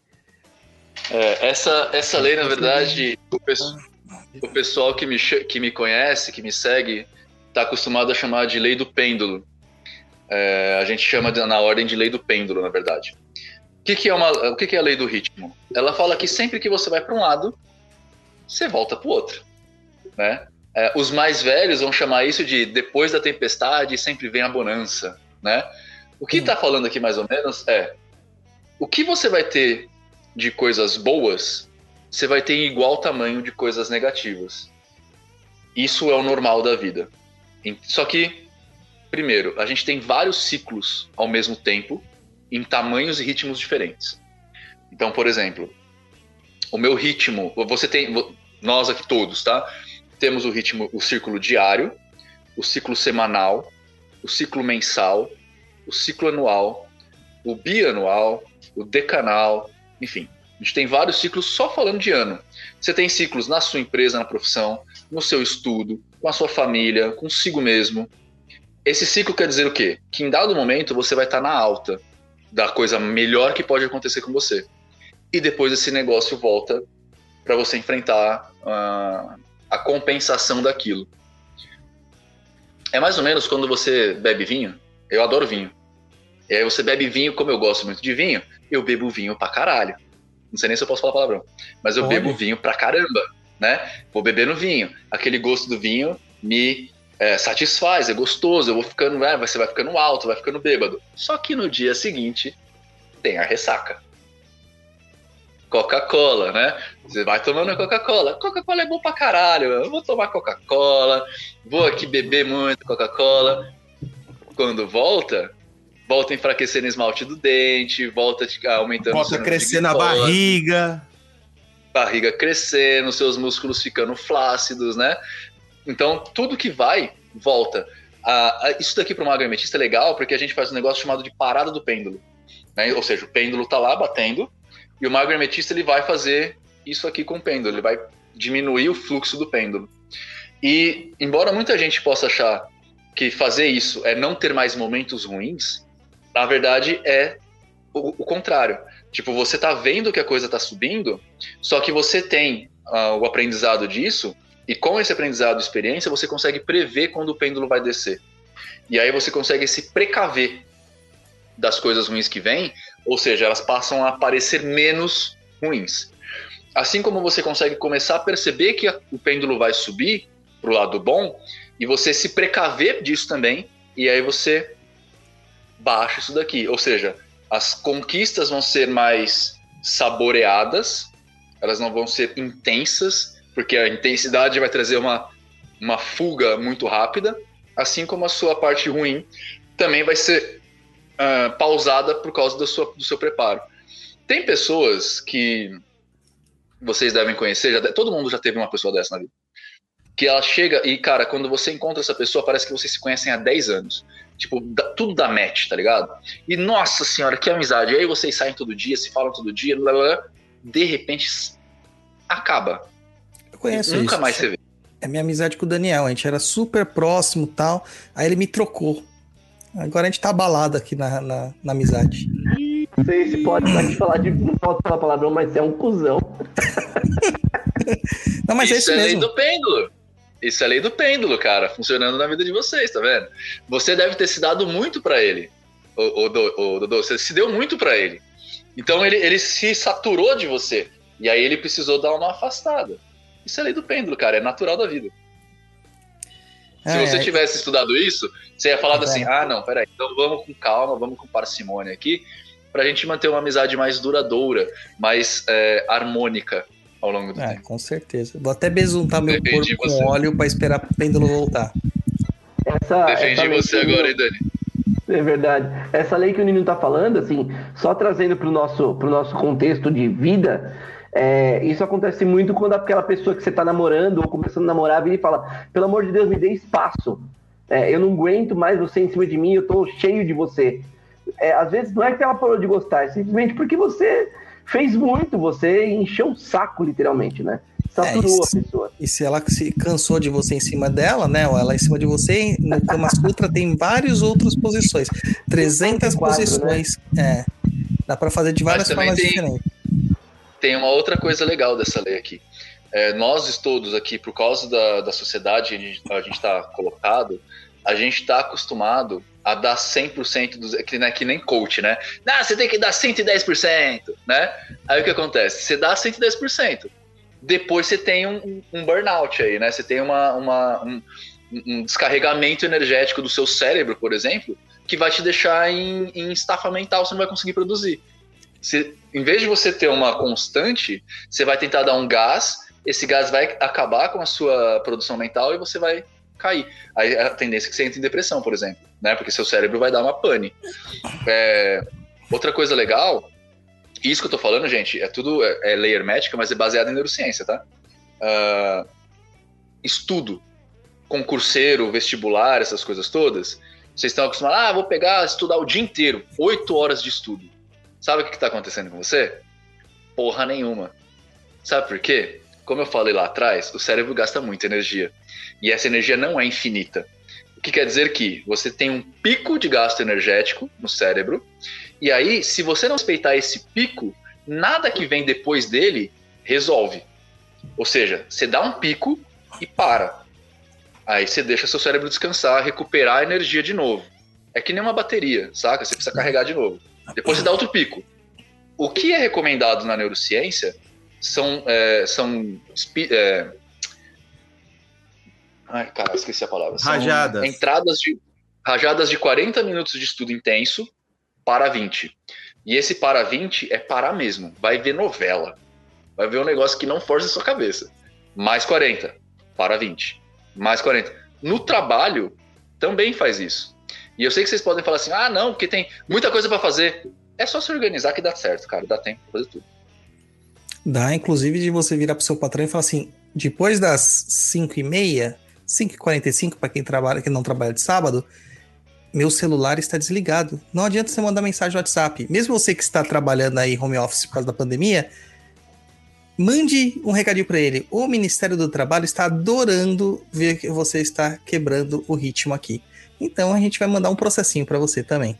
Tá? Pense nisso, meu povo. Tem muita gente trabalhando 24 horas sem ganhar hora extra. Deixa eu ver aqui no meu não, celular. Peraí, dê aí que você falou aqui. Deixa eu olhar meu celular, só um minuto. Só deixa eu fazer uma ressalva aqui, que eu recebi uma mensagem aqui no particular, é, falando sobre o comentário tal do você mergulhando da arte, depois você sai mais branco. Gente, não tem a ver com, com conteúdo racista isso, tá, gente? Por favor tá? Que nem eu recebi aqui no privativo. Não é isso. É a condição da luminosidade, é, porque você busca luz realmente. Quando o DAT é o abismo profundo, é onde a luz não penetra. É o seu maior a maior profundidade do seu inconsciente. É, ela, ela, é tão profunda que ela não aparece nem na, na árvore da vida. Ela não é uma Sephiroth visível. Ela é uma Séfira visível. Ela fica escondida. Entendeu? Você não vai ver isso aí. E aí, quando você mergulha nessa escuridão, você sai de lá, você vai pra Keter, acho que é Keter, não, eu não sou bom de, de, de, de cabala. E aí você procura, vai de encontro à luz, entendeu? É isso, tá? Por favor, gente, não entendam errado. Até porque nós fizemos um programa excelente com o pessoal do Afropai, justamente falando sobre preconceito racial é, lá no Tá Perdido, tá, gente? Muito obrigado. E eu, a... E eu Pode tava falar. falando a respeito da vestimenta do mago, cara. A vestimenta é de cor branca, não tem muito o que é, falar. É, vamos. Voltando à programação normal. Mas lei... desculpa se eu ofendi alguém, não era a intenção, tá? Não, aí, aí a gente já caiu em outra polêmica. Lei do gênero. Lei do então, gênero. Ah, tá. V vamos lá, vamos lá. Dessa eu gosto de falar, porque todo mundo gosta de polemizar essa lei e não tem polêmica nenhuma aqui, tá? Exato. Porque a gente fala Lei assim, do gênero o gênero está em tudo. Tudo tem seus princípios masculinos e femininos. O gênero manifesta-se em todos os planos da criação. Vamos Isso. ler de novo, gente. Todos os planos da criação. Tudo tem seus princípios masculino e feminino. Prossegue, Nino. Deixa eu contar uma historinha para vocês antes. Senta que lá vem história. Lá quando o hermetismo foi criado, né, que a gente discutiu lá no começo da live, existia uma certa forma de encarar as coisas que tem a ver com sol e lua, na verdade, tá? Quando a gente está na lua, a gente tem uma energia que eles deram o nome de feminina. Por quê? Porque é acolhedora. A lua, à noite, acolhe os seus uh, as pessoas, né? Que é quando você dorme, quando você se conforta. À noite, ela é como útero materno. Ela te abraça. Ela é uma energia passiva. É uma energia de acolhimento. O sol é uma energia de atividade, né? É a hora de você plantar, de você guerrear, de você dar e dar. Que naquela época é, a gente tem não só os homens, mas as mulheres nesses papéis também lá na Roma. Né? As mulheres também eram parlamentares, as mulheres também cuidavam do dia a dia da cidade. Só que é uma energia ativa, é uma energia que explode. Masculino e feminino na magia quer dizer acolhimento e expansão. A gente até na, na, na ordem a gente já parou de usar esse termo. A gente usa atividade e passividade. Tudo tem atividade e passividade. Você tem momentos de atividade, passividade, né? Eu, por exemplo, eu sou um cara que faz coisa o tempo inteiro, o tempo todo eu tô explodindo aqui. E faz aqui, faz de lá, e vai para cá, e vai para lá. O pessoal da ordem até fica puto comigo, porque é, eu, parece que eu tô, mano, o tempo inteiro inventando coisa, e eu chego coisa, com coisa pra ordem lá o tempo todo. Só que no fim de semana, eu vou para casa da minha namorada, casa da Paula. E aí eu não faço porra nenhuma. Eu não levanto do sofá para pegar um copo d'água. Eu estou sendo passivo. Durante a minha semana eu sou ativo, né? É... Quando você vai falar de magia em particular, você tem elementos que são ativos: fogo, o ar. Você tem elementos que são passivos: água e a terra. Isso quer dizer que é homem e mulher? Não. Isso quer dizer atividade e passividade. A gente entendeu essa confusão. Só, só que assim, é, tradicionalmente, na magia, se chamava masculino e feminino por essas questões simbólicas. Isso foi fortalecido com a, a, o aparecimento da alquimia. Por que a alquimia fala mal de mulher e fala bem de homem? Não, porque na alquimia você precisa de um agente e de um reagente. A historinha que eles contavam para os reis entenderem o que eles estavam fazendo é que você precisava de um agente e de um reagente que você misturava com um sal para dar uma solução. Era o rei, a rainha, que se casavam através do Papa para ter uma criança mágica. Era isso que acontecia. Não tem nada a ver com sexo, com sexualidade, com gênero, com, com, com, não tem nada a ver com isso. Tem a ver com atividade e passividade. É isso, tá? A gente usava um termo ruim, nós não usamos mais. A maioria dos magos já mudou esses termos de, de masculino e feminino, exatamente para não dar mais confusão. É, e é um, é um termo que é apropriado por algumas é, escolas de magia que não são herméticas. Que é isso, Luiz?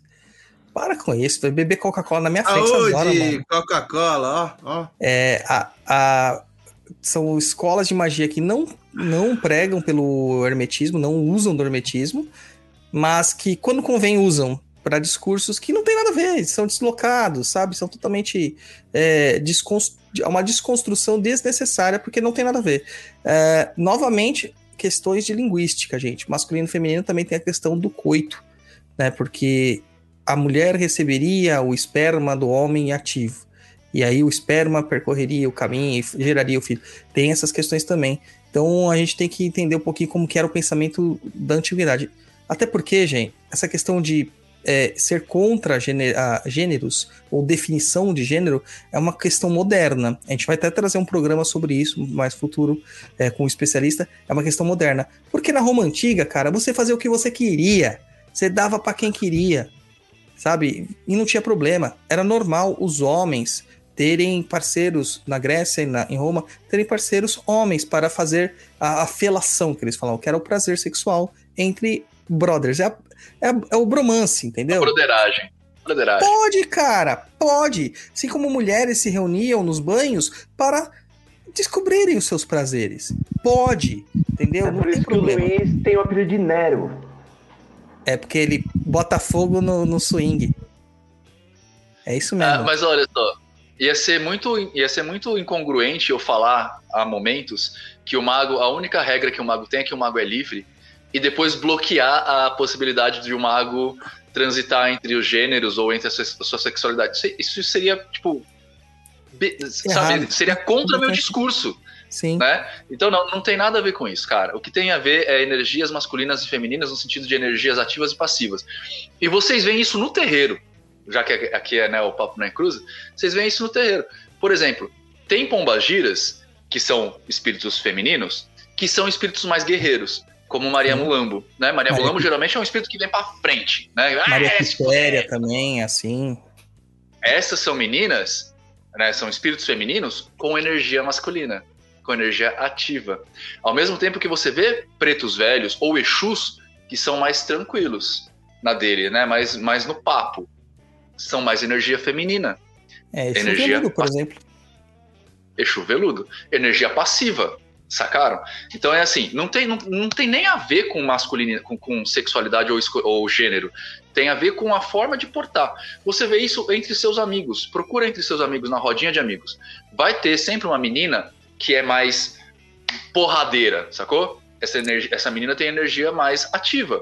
Assim como vai ter um cara que é mais tranquilão, né? Mais de boas. Que nem eu. Eu tenho energia basicamente passiva. Né? A minha energia é muito passiva, porque eu sou de boa, sou tranquilo, sou amoroso, sou caralho, né? Sou assim, É, sou é amoroso, né? É, sou, sou de boa. Então, tipo, eu tenho energia mais passiva. É normal isso acontecer, sacou? Não tem, não tem nada, nada, nada, nada a ver com gênero, com sexo, com sexualidade. Nada, mas nada, nada. Não passa nem perto. Fechou? E eu falei que a gente vai trazer, a gente tá fazendo uma série especial aí de com assuntos que são pertinentes, assuntos de atualidade que necessita de esclarecimento. Começamos com a questão da, da- do preconceito racial, com o racismo, né? Que é a palavra certa para falar. Em breve a gente vai trazer também uma especialista em, em questões de gênero, ordens de gênero, é, identidade de gênero e sexualidade e cara, um monte de coisa que a gente acaba se confundindo muitas vezes, inclusive as próprias pessoas que se identificam acabam se confundindo porque são nomenclaturas que a gente não foi preparado é, na escola, na vida para entender, mas é importante entender porque faz parte do ser humano. Então, Dando spoiler, agora, Dodô. Dando Tô, spoiler. mano. Tô- mas eu, eu sou um livro aberto, Luiz. Aqui em casa Não. também é assim, viu, Nina? Eu sou calmo, tranquilo. E aí tem uma filha de Ansan ali que é o capeta. Aham. Quem te Cara, a conhece... gente tem uma. Tem uma, uma, uma- um ditame, na verdade, que a gente costuma usar na ordem, que a gente fala assim, que o mago é ativo até quando passivo. Ou seja, isso quer dizer que o mago sempre toma atitude. Independentemente dessa atitude ser eu não vou tomar atitude. A grande brincadeira nessa situação é que o mago ele sempre controla a escolha. Né? É, que foi aquele negócio do emprego que eu falei, né? O mago ele sempre vai controlar a escolha. Então, tudo que o mago faz é escolha dele. Ele não deixa o mundo escolher por ele. Ele não deixa, sei lá, o horóscopo, Deus ou sei lá o que escolher por ele.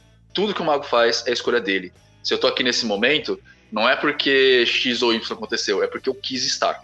Né? Vocês me convidaram e eu aceitei. Eu controlei a escolha. Entendeu? O mago é ativo até quando passivo. Agora, deixa, antes da gente continuar, eu só queria fazer um negócio.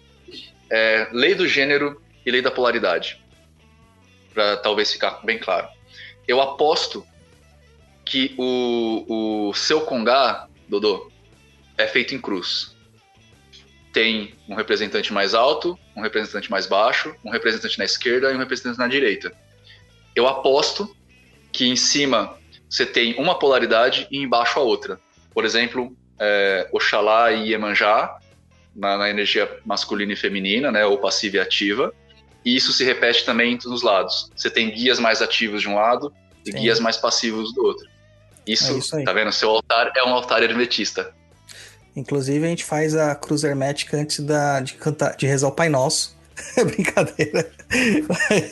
mas, Não, mas as igrejas sim, são montadas assim também. sim. É o, As é igrejas são montadas assim também.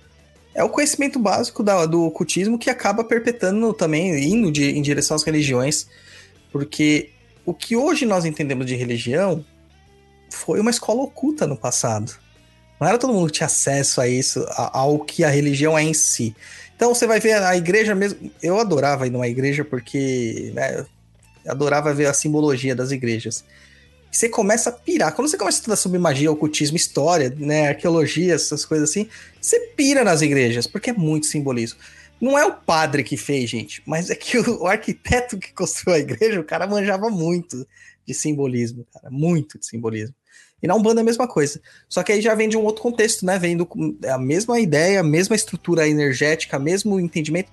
Só que a gente não sabe se eles tiveram contato com o pessoal do Egito, a gente não sabe se eles tiveram contato com o pessoal da Grécia, ou simplesmente se é uma coisa tão é, intrínseca, o inconsciente coletivo do Jung, que está em todas as, as civilizações né, e sociedades. É, isso aí. É, a gente fala que o hermetismo é a busca da explicação que explica as explicações. Então a gente costuma ver bastante as semelhanças entre as coisas. A gente procura isso. Com certeza. E aí a gente vai entrar na lei de causa e efeito, que é, a, é outra lei de Newton, né? A lei de causa e efeito fala assim: toda causa tem seu efeito. Todo efeito tem sua causa. Existem muitos planos de causalidade mas nada escapa à lei. Gente, cuidado. Causalidade não é casualidade, tá certo que muda só a posição de uma letra, mas casualidade é aconteceu. Causalidade é que eu quis que acontecesse, eu dei motivos ou tem um motivo explícito ali. É a diferença da carta do enforcado para a carta do, da torre. Cuidado. É, essa lei é o que me fez começar a pensar a respeito de Deus e me tornar ateu. Porque se toda causa tem seu efeito, todo efeito tem sua causa, qual que é a causa de Deus? Porque se Deus tem uma causa, essa causa que é Deus. Só que essa causa vai precisar de uma causa. Então, tipo, essa lei nega a possibilidade da existência de Deus. Então, quando eu comecei a entrar nesses meandros mesmo dessas coisas, eu comecei a ver que ou eu acredito nisso, ou eu acredito em Deus. As duas coisas juntas não dá para fazer né? E aí eu neguei a coisa. Isso daqui, ele é bem legal, porque assim, hoje em dia tá na moda a gente ver pessoas que, por exemplo, falam, ah, o karma e dharma não existem, né? Karma no sentido de o efeito da causa, né? Sim. Uh, ou não, é, esse negócio de, de, causa e consequência é cristã. Se você é mago, bruxo, você não pode acreditar nisso porque isso não é cristão. Cara, independentemente da sua fé, se você andar para frente, o ar vai te empurrar atrás. Causa e consequência. Independentemente da sua fé, se você pular do prédio, você vai cair. E se for alto, você vai morrer. Né? Você pode firmar seu pensamento, cara, em virar um anjo, o quanto você quiser. Você pode meditar por anos. Se você pular do prédio, você vai cair, filho. Não tem outra coisa, sacou? Essa lei, ela vem falar exatamente pra, pra gente isso. E mais, todo a, a gente geralmente fala assim em, em ambientes mais profanos. Toda magia tem seu preço. Todo ato de alteração da realidade que você vai fazer vai ter consequência. Com o tempo você aprende a medir essas consequências. Mas tudo que você fizer vai ter uma consequência. Você acordou de manhã, olhou no espelho e falou: Nossa, você é meio loser, hein, cara? Isso tem uma consequência o resto do seu dia. Se você chega na, sei lá, mano, para mim esse daí é tão, tão óbvio que eu acho que eu nem consigo explicar. Porque é assim, se você acendeu a luz, a luz acende. Tipo, sabe? Isso para mim é meio óbvio. Talvez o que seja mais polêmico a respeito disso é, é, o que eu falei sobre Deus agora. Mas se você for pensar bem, é exatamente isso, cara. Se tudo tem uma causa, todo efeito tem uma causa, então qual é a causa de Deus? Ah, não, Deus é a causa primária. Então você não pode acreditar nessa lei, porque você está criando uma exceção há uma regra. Se tem uma exceção, pode ter duas. Se pode ter duas, pode ter três. Então, ou você acredita nessa lei, ou você acredita em Deus. Para mim, as duas coisas não, não, não combinam juntas. Perfeito, perfeito. Você acabou de deixar um monte de gente agora mais em dúvida ainda. O pessoal está rasgando seu filar e sua estola. E a partir de amanhã, o que, que eles farão? Nada. Vão fazer nada. Vão curtir a vida. E já devia estar tá curtindo gente, há muito tempo já. Deixa eu Olha só, deixa eu contar um negócio que é muito é, é, bem polêmico e vai parecer arrogante pra caralho. Mas é assim, ó. O que, que é magia? Magia é a alteração da realidade pelo poder da vontade. Ou seja, eu vou ter, pelo poder da minha vontade, uma forma de alterar a realidade. Beleza? Se você acredita em Deus, e não importa qual religião é, Deus é quem faz a manutenção do mundo, do universo. Ou seja, Deus existia, ele criou o universo, o universo existe por causa dele e ele existirá quando o universo acabar. Ou seja, ele sabe de tudo o que está acontecendo nesse universo e é ele quem controla, porque se o universo acontece por causa dele, ele que controla tudo no universo. Aqui tá a coisa. Se ele controla tudo, mas ainda assim eu fiz magia e consegui controlar, quer dizer que eu sou mais forte que ele. E aí a gente tem outro problema. E aí eu vou perguntar para você uma coisa que eu estava guardando aqui. É, como é que funciona de- dentro do hermetismo a questão de merecimento? Porque Deus pode Ué. olhar para você e falar assim: ah, ele merece que dê certo essa magia. Ou ele pode olhar e falar: Deus, me ajude que dê certo essa magia. Não quero. Tá Se ele olhar muito mim e falar- todo-poderoso, hein? Não, pera aí. Se ele olhar pra mim e falar, olha, ele merece que dê certo essa magia, ele vai estar olhando pra mim e falando assim, eu tava errado. Se Deus erra, ele não é Deus. Não, mas eu não tô falando de assim, tá, pera, pera, pera. É, ele, ele não tá olhando para você e falando assim, eu estava errado. Ele pode estar sendo benevolente e dizer que, tudo bem, você vai fazer? Cê- tá, você pode fazer ou não. Eu vou deixar você fazer. A partir da hora que você fizer, aí eu decido se vai funcionar ou não. Ok, cara, mas o que eu tô falando é, se Deus criou o universo e o universo acontece por causa dele, quer dizer que Deus sabe de Certo. tudo, pode tudo, né? E está em todos os lugares. Se ele reúne essas três condições, que aqui não tem nada a ver com cristianismo, vocês viram que eu dei uma, Sim, sim, né? sim. Se Deus reúne essas três condições, quando você faz magia e ele fala assim: Olha, você tá fazendo magia, você tá mudando os meus planos e eu vou deixar isso acontecer, ele tá assumindo que os planos deles estavam errados. Estava errado, porque tá mudando o plano agora. Tá bom. Então Deus entendi, erra? Entendi o seu, entendi o seu pensamento, tá certo. Tá certo. Aí temos duas, duas perguntas aqui que são interessantes aqui. Primeiro do, do Jesus Cristo encarnado, Júnior Helva, que ele fala assim: Senhores, boa noite. Qual a chance do termo her- hermético se vulgarizar da mesma forma que aconteceu com o quântico, xamânico, etc? Já aconteceu, cara. Já tá aí. Já aconteceu. A minha aparição nas redes sociais, como ela tem acontecido, cara, é um esforço de uma ordem em particular para mudar isso. Na verdade, o que está acontecendo? É, a gente tem no estudo da história da magia ah, o, que eu, o que eu chamo de três revoluções mágicas. A gente está na terceira revolução mágica agora, que é quando toda a informação, toda não, mas grande parte da informação que a gente mantinha escondida em ordens, né, os magos mantinham escondida em ordem, para a segurança dos profanos, já não estão mais seguras. Porque hoje em dia tem um monte de livro publicado, tem internet, todo mundo pode ler o Corpus Hermético, todo mundo pode ler qualquer livro e sair fazendo groselha, né? Então algumas ordens viram que era hora da gente meio que mandar representantes para arrumar isso. Então você já está vendo Aurum Solis aparecendo, você tá, inclusive tem palestra no dia 6 agora, né? Tem palestra no dia 6 da Aurum Solis Brasil sobre hermetismo. Ah, você vê a, os Illuminatis, a Ordem dos Illuminatis de Tenateros, a IoT, já com, com alguns representantes dando palestra, fazendo coisas. A maçonaria está aí com um monte de gente. A, a Austrum Argentum está entrando, a Golden Dawn está entrando, tem entrevista do, com o representante da Golden Dawn Brasil no meu canal. Então, as ordens estão vendo que está tudo bagunçado e estão aparecendo agora, mandando alguns representantes para meio que dar uma organizada nessa bagunça. Eu sou uma dessas pessoas, né, que, que fui eleito para fazer esse tipo de coisa, já que eu já tinha um trabalho na internet, essas coisas todas. Então eu tô aí representando a galera. Então assim, o termo hermetismo já está banalizado, assim como o termo magia.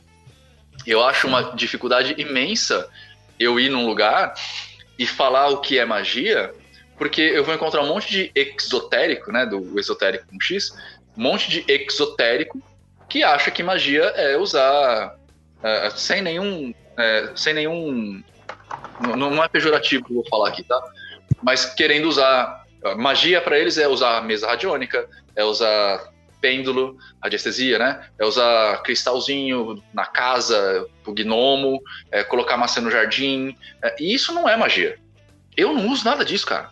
Tipo, eu tenho um anel de pentagrama que é enfeite, que eu ganhei de presente de uma amiga, que eu uso de vez em quando. Eu não uso nada disso. Eu não uso tarô, eu não uso porra nenhuma. Claro, todo mago é livre, tem mago que usa. Mas, tipo, isso não é magia. Só que a magia já está contaminada por isso. Então, o termo hermético já tá, já caiu na boca do povo. Tem um, tem um, vou falar um negócio aqui. Já que vocês me deixaram no começo, eu vou falar. Tem um camaradinha na internet, eu não sei o nome dele. Não sei mesmo, tá? Se eu soubesse, eu falaria. Mas ele, ele tá com, essa, com esse negócio de curso, né? De tipo Érico Rocha, sabe? De 6 em 7, lançamento, esses Sim, negócios, sim. fórmula de Fórmula lançamento. de lançamento. É, e ele fez um curso de hermetismo. E eu, né, como, como quem eu sou, fui dar uma olhada, falar, ah, que legal. E eu fui, juro pra vocês, eu fui falando, nossa, que legal, tem um cara que vai falar de hermetismo, né? Pô, legal.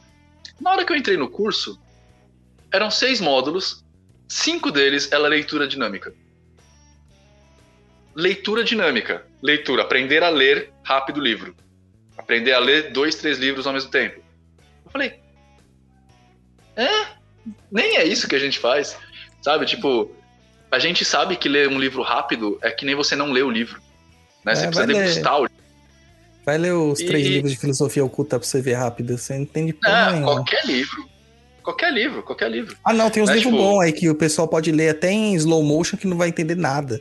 Que não significa nada, né? Um livro dourado aí. Mas deixa pra lá. Não sei que livro dourado é esse, enfim. Mas o que eu quero dizer é, eh, essa, essa, o hermetismo já caiu na boca do povo. Tem canal de YouTube falando das sete leis herméticas, e, e, e é umas interpretações que você, você, tipo, você fala, e, e nem é uma questão assim, olha, de existe uma forma correta de interpretar tal lei. É uma coisa que você olha e você fala, da onde você tirou isso? Qual que é a lógica? Não, não, não, tem A mais B no, no discurso, sabe? Então já caiu, cara. Já caiu já. É, inclusive, um pessoal fala assim: ah, o hermetismo é um pouco. é, Vamos dizer. Eu não queria usar essas palavras elitista, mas é a que veio à cabeça, né? Porque impede as pessoas de acessar. Não, muito pelo contrário, existem diversas ordens, diversos estudos que estão lá para explicar o que que é o hermetismo, para que você não caia nesses caras, entendeu? Mas Aí aí, eu- É, o volta problema- naquele negócio. Tem que estudar, né? As pessoas não querem É, estudar. O problema é assim, o hermetismo é para todos. O problema é que nem todo mundo é pro hermetismo, assim como para qualquer outro conhecimento, tá? saca? Tipo, eu posso querer fazer medicina e posso adquirir os conhecimentos da medicina, só que não necessariamente eu vou conseguir fazer isso. Eu tenho que prestar uma faculdade, estudar pra caralho. É a mesma coisa, cara. Não é uma questão de elitismo, é uma questão de que o conhecimento tá aí, só que você precisa cumprir certos critérios para chegar a ele, assim como qualquer outra coisa na sua vida. Saca? Para você jogar futebol, você precisa comprar certos. é, é, passar por certos critérios para jogar futebol. Você precisa ter uma chuteira, você precisa ter um campo, você precisa ter uma bola. Não é? O hermetismo é a mesma coisa. Você precisa ter um certo. certas coisas para chegar lá. É só isso. Vou pegar aqui o gancho aqui do Eduardo Pibis, ele fala, então todas as magias que o mago prati- pratica dá certo, é, e, e mais uma outra que ele colocou aqui, como você pratica magia? Para perguntar, o que, que é a magia dentro do, do entendimento hermético? É, vamos lá. Toda magia dá certo. E eu sei que isso pode ser escandaloso, mas é, é assim. Eu, costumo usar um termo lá no canal que eu falo assim: todo ato é um ato mágico, todo ato mágico é um ato válido. Para um mago, claro, né? Ah, e existem certas coisas que você tem que cumprir para se tornar um mago, tá?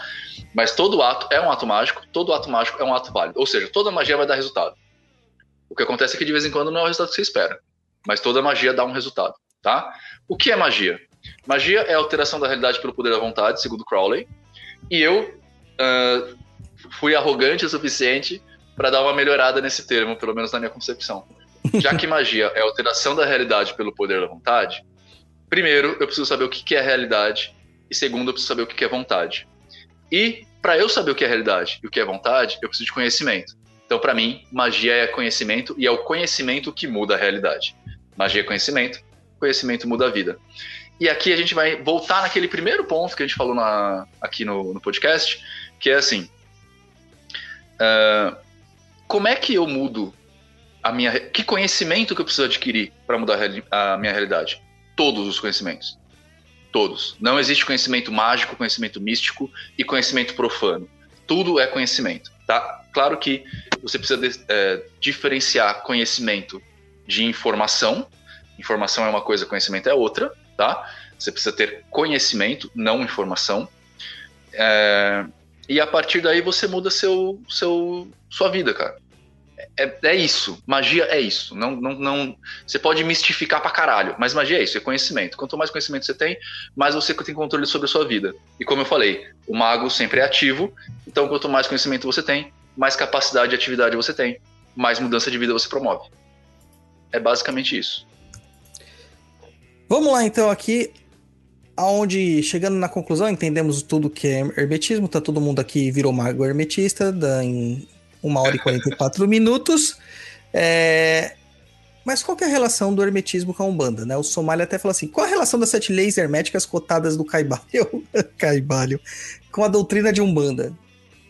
Qual é? Cara, é, tudo, cara. Porque assim, as leis herméticas, vocês viram, né? A gente conversou sobre isso. As leis herméticas é uma observação do funcionamento do universo.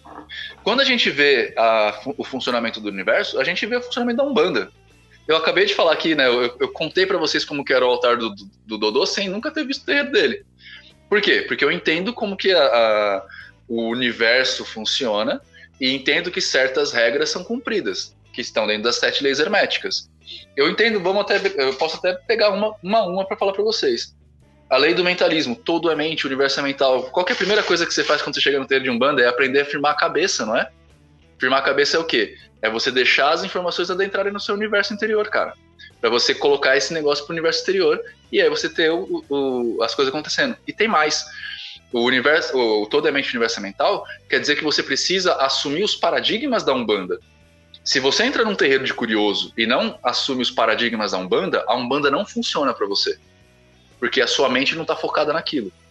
Ela está focada em outra coisa. E você vai deixar todas as informações para, para passarem sem saber.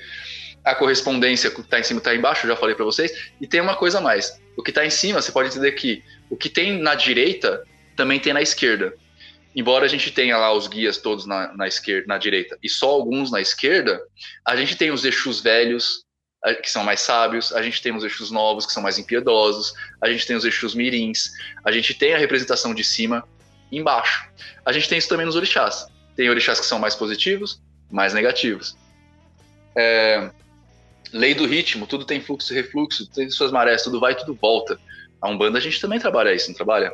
Karma, o dharma, o fazer, o receber, o dar para ter de volta. Você não faz um ebó, uma obrigação para você nutrir de energia um espírito, para você ter uma coisa de volta para você, né, que a gente vai chamar na magia isso daí de, de trocas equivalentes. Você dá para receber. Você tem a direita, tem a esquerda. Cara, tipo, dá para colocar todas as leis, dá para falar sobre todas as leis hermetistas num, num rito de umbanda, cara assim como tudo no mundo. Dá pra falar sobre o, o negócio, as sete leis herméticas em tudo no mundo. É, como um todo, né? Acaba colocando tudo aí no, no caminho. Uh, então, assim, vamos lá. Gostei do hermetismo. Achei interessante.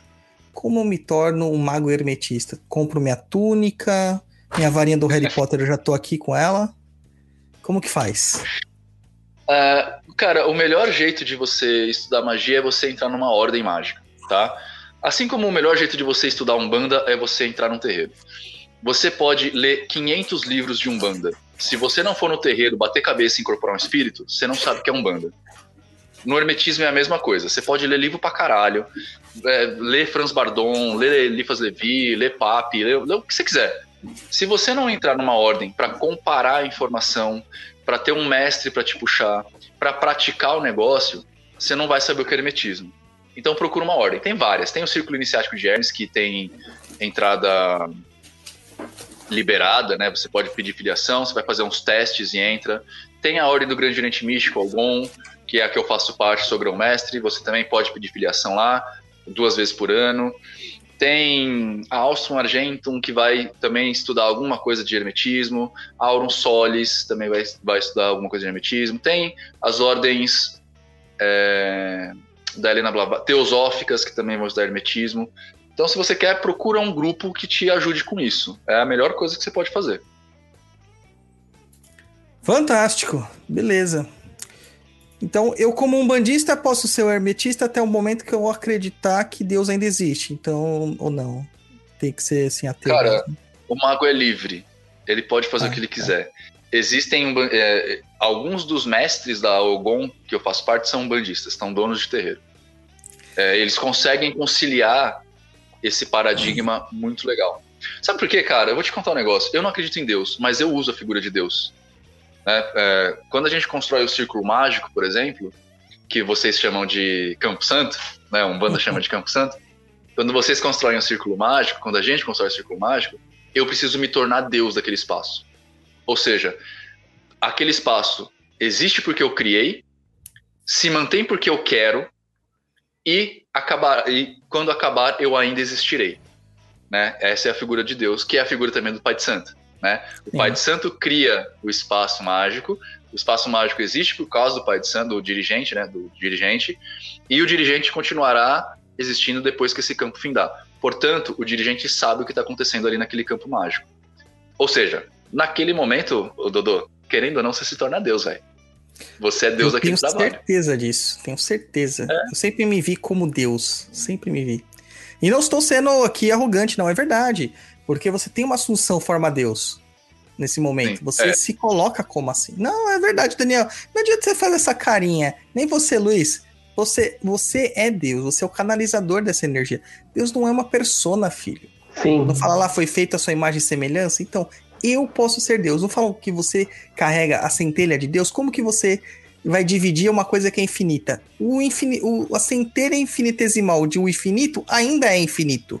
Então, Sim. eu tô lá, mano. Eu sou essa coisinha aqui, essa beldade resplandecente e luminosa como o sol. Se você não aprender, cara, se você não aprender a fazer uma assunção de forma Deus decente, assunção de forma Deus é termo do caos, tá? É, não sim. é hermético, mas a gente usa. É, se você não souber fazer uma assunção de forma Deus decente, você não faz nenhuma magia. Se você for um dirigente de terreiro que não sabe fazer uma assunção de forma Deus decente, vai ter obsessor, vai ter verdugo, vai ter engraçadinho, vai ter engraçadinhos encarnados e desencarnados no seu terreiro. Se você consegue Sim. fazer uma sessão de forma Deus decente, não passa nem agulha, cara, por, pela trompeira. Lembrando que os orixás, que todo mundo ama, os orixás da Umbanda, né, mas esquecem de entender o que é um orixá, são divindades, são deuses. Né? E, e por serem deuses, você não incorpora determinado orixá. O cara do candomblé, o cara do, do, do Molocô, o cara da Umbanda cruzada, da Umbanda traçada, na hora que ele tá dançando lá, não é a divindade que tá lá, meu caro. É ele. Ele que tá assim, emanando com a energia desse, essa energia universal e se tornando a própria divindade. Ele não incorpora a divindade, ele se torna a divindade. É diferente, tá? É diferente. Então, é, é isso que eu tô falando. O dirigente espiritual, o dirigente, ele tem que saber que ele é o sol do terreiro, ele é o sol. Ele vai resplandecer. E tem o lado oculto do terreiro, que é a consulência, que é quem geralmente traz a, a, as trevas para serem, serem equilibradas. Por isso que sempre um terreiro vai ter gente necessitada. Agora, o errado seria se o dirigente estivesse necessitado o tempo todo, né? Todo sofrendo o tempo todo, e a consulência estivesse bem. Aí tem alguma coisa errada. Aí tem uma coisa errada. Daniel, você que é o sol deste programa. o sol desse programa é ótimo. Vai ter de gente me chamando de arrogante amanhã, vai ser lindo, cara. Mas você não concorda? Você não acha essas questões assim interessantes quando a gente assume não, essa acho, divindade? Eu acho isso mais interessante. É, eu acho que a gente poderia ter começado o programa a partir dessa fala do Nino, porque é, é, eu, eu acho assim que isso aproxima até as pessoas que estão que estão ouvindo isso agora para elas entenderem o que é o hermetismo.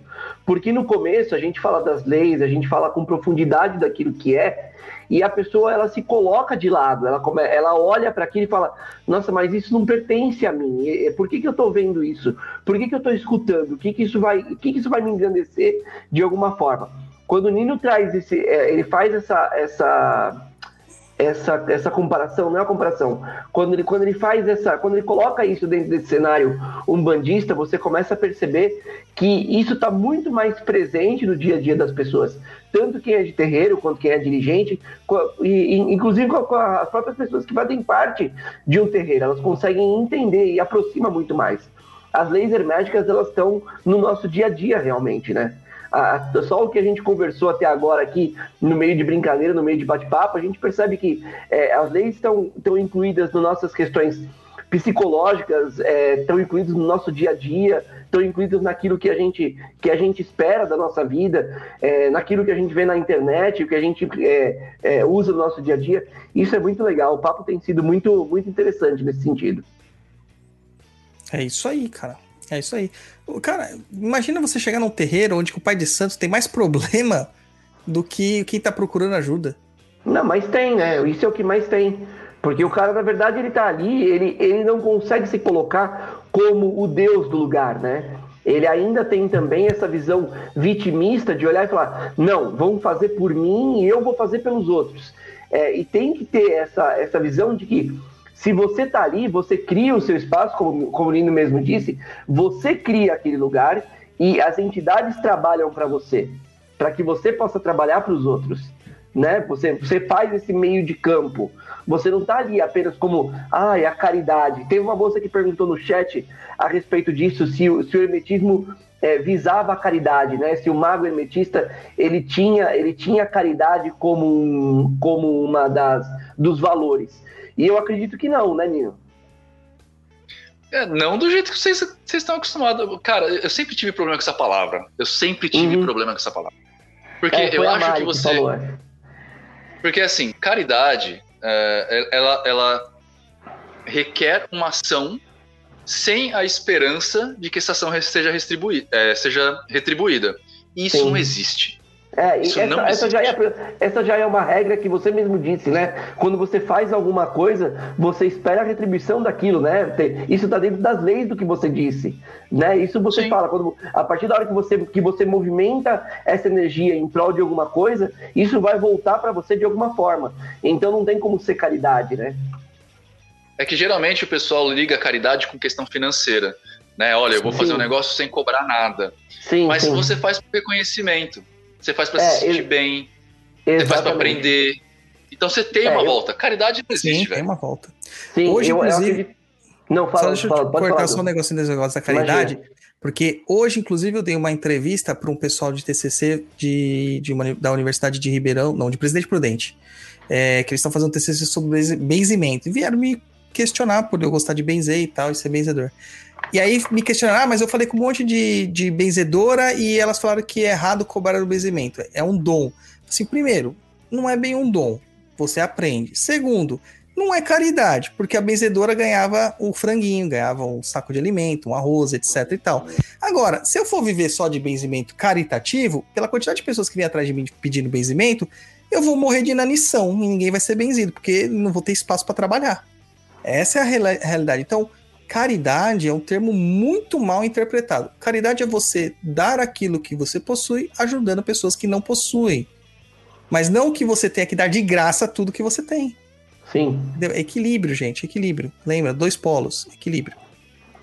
É. exatamente. Eu, eu sou muito, eu sou muito, eu- eu- cara, isso, essa palavra caridade me irrita muito assim, porque sabe o que, que parece pra mim? Que agora falando entre amigos, caridade, quando a pessoa usa o termo caridade, me soa um pouco como uma tentativa de superioridade. Sim, Ah, eu sou sim. caridoso, sabe? Tipo, você não é caridoso, você trabalha por dinheiro. É claro que eu trabalho por dinheiro. Todo mundo trabalha por dinheiro, né? né? Tipo, eu, por exemplo, faço atendimentos com magia, né? Atendimentos particulares. E eu cobro o meu atendimento. E não cobro barato. Só que, cara, são 15 anos de ordem. 15 anos pagando mensalidade. 15 anos pagando iniciação. 15 anos pagando livro. 15 anos pagando tempo de estudo. Não é dom, cara. Exato. Não é dom, saca?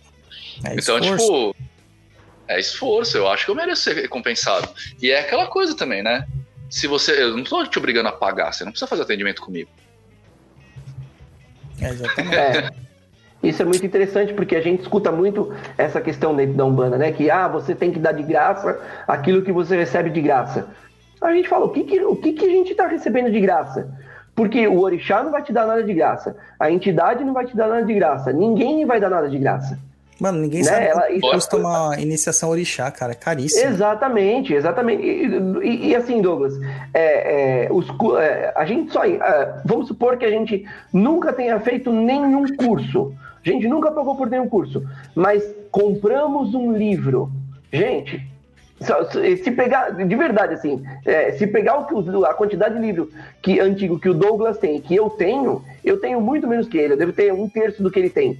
Gente, Pra comprar uma pagar casa. meia dúzia de conta boa, dá pra pagar uma meia dúzia de conta boa, sabe? Tem coisas ali, é, é, é, informações ali que são valiosas pra gente dentro do, do conhecimento que a gente busca, daquilo que a gente quer fazer da nossa vida, da, da mesma forma que é, o, o- o autor daquele livro, se ele colocou no livro, foi para vender. Ele não colocou um PDF nos anos 50 e falou: um dia vai estar na internet, vamos baixar de graça.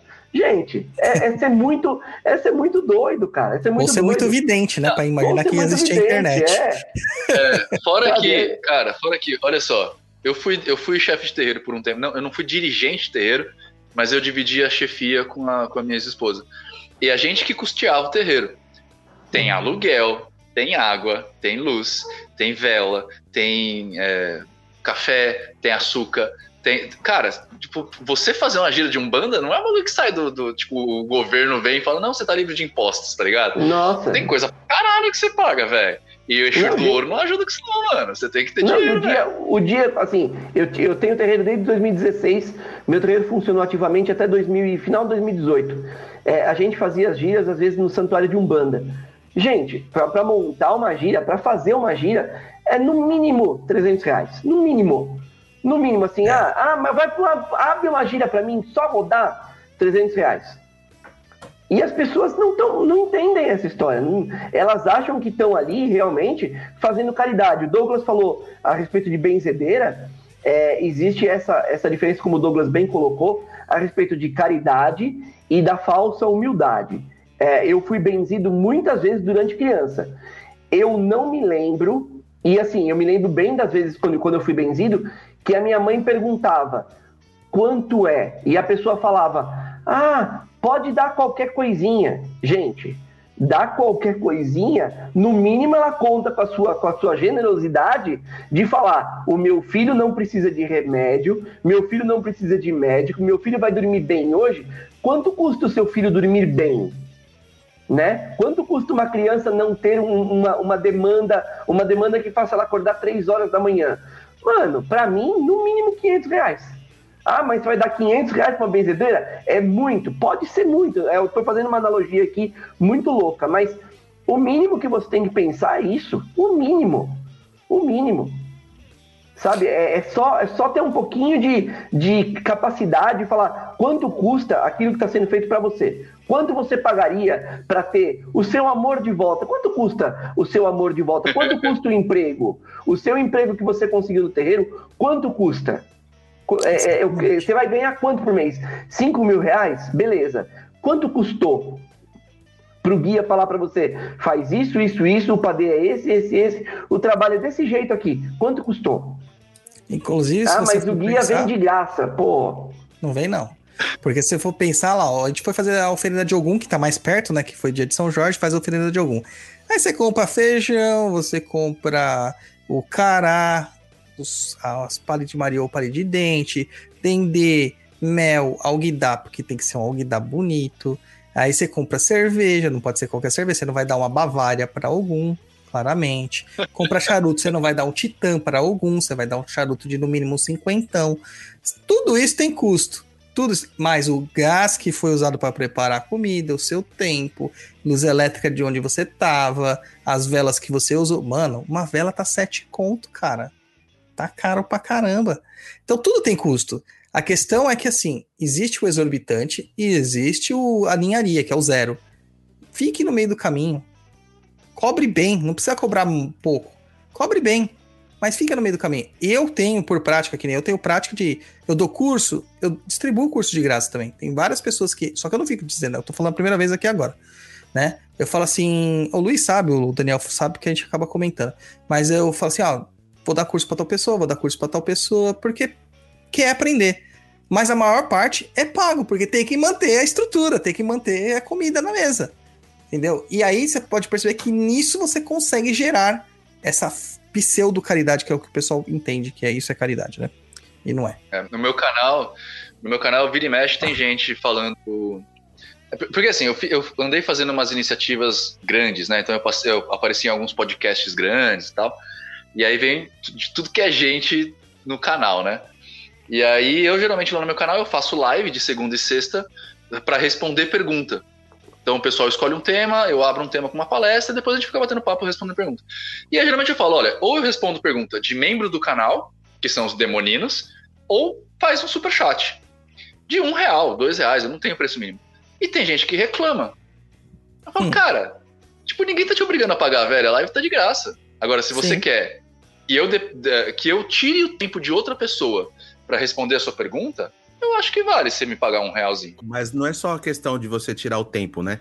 É a questão do seu tempo, é a questão do que você investiu para estar na live, conhecimento, é, luz, internet, todo o seu trabalho, conhecimento. Tem todo um, um por trás disso aí que as pessoas acham que cai do céu. Depois a gente vai conversar no particular, tá? Que eu preciso de uns, de uns trabalhos aí pra evitar processo, a gente conversa particular. Você evitou alguns. Beleza. Mas, gente, é isso aí, ó. Falaram do superchat, ninguém deu superchat pra gente. Caramba, É. superchat, né? Ninguém deu superchat pra gente. Falaram do E olha super- só. Ninguém foi lá apoiar olha, o papo. olha só, gente. Olha só, são quatro pessoas que é, é, gastaram, por assim dizer, duas horas e cinco minutos nesse momento das suas vidas para entreter vocês. Não, o No detalhe. mínimo, vocês podem Peraí, falar- duas, duas horas e cinco que nós estamos aqui ao vivo. E a preparação da pauta, que foi o Douglas que fez, a entrar Ah, antes aqui. Isso aqui, entrar antes aqui para fazer os testes de se está funcionando direitinho. O Daniel que tava tendo problema para entrar. É um monte de coisa, não é só duas horas e cinco, não. Ó, pode colocar É, no mínimo aí três horinhas. Você pode até falar assim: ah, esse cara aí só falou bosta do hermetismo. É, esse cara aí não sabe nada de hermetismo. Mas pelo menos, cara, a gente tá aqui te dando motivo para conversar com a sua família ou com seus amigos de um cara que falou bosta sobre hermetismo. Vai seja, ser tipo, ótimo eu- isso. É, de alguma forma a gente tá te entretendo, sacou? É, pelo me- menos. me- meteram o superchat aqui, olha É o só. Daniel, o Daniel tá pagando Daniel. pra ele mesmo. Ah, É, Daniel. Gente, é a lei de causa e efeito. A gente tá falando sobre a lei, cara. Eu tô dando pra poder receber. é legal pra caramba estar aqui. Eu tô pagando. Isso, Não. isso volta. A melhor coisa que vai ter vai ser você sentar na mesa de domingo no almoço da família com aquela sua tia evangélica e começar a falar pra ela sobre lei do gênero. Vai Nossa, ser que lindo, cara. Entendeu? Vai ser ótimo. Eu vou falar, não, Ô, o mas, melhor, cara. Eu, eu falar. adoro evangelho. Deixa, deixa eu contar um negócio pra vocês. É, Primeiro que assim, né? O hermetismo, a magia, na verdade, ela não é uma religião. Então, nós aceitamos. To... Ah, Vals, oi, Val. Ah lá, 666. Vals é, a Vals é demonina, cara. Vals tá sempre mesmo. É... Aí, ó, tá vendo? Ah, deixa, eu só, deixa eu só contar um negócio. Caralho, vocês falaram do superchat aí, ó. Tá brotando o superchat, tá vendo, Dani? Tá vendo? Tá Tem que vendo falar, como é que é mano. Tá vendo? Tá, eu Vamos falo fazer você, magia ao vivo aqui, ó. Magia ao vivo. Ó, e eu vou falar pra vocês, É. vou colocar aqui, ó. Que, é, a pessoa que fizer um, um superchat de 100 reais ou mais, depois me chama no privado que a gente vai fazer um- uma, um- uma magia de prosperidade para as coisas darem certo aí. Pode Ó, fazer cê- que eu cê- me chama cês- que a gente faz direitinho aí. Você percebeu aqui que você falou magia, a luz do meu quarto apagou. Todo, todo mundo viu, né? Falou. Toda vez acontece isso, Toda cara. vez acontece isso, bicho.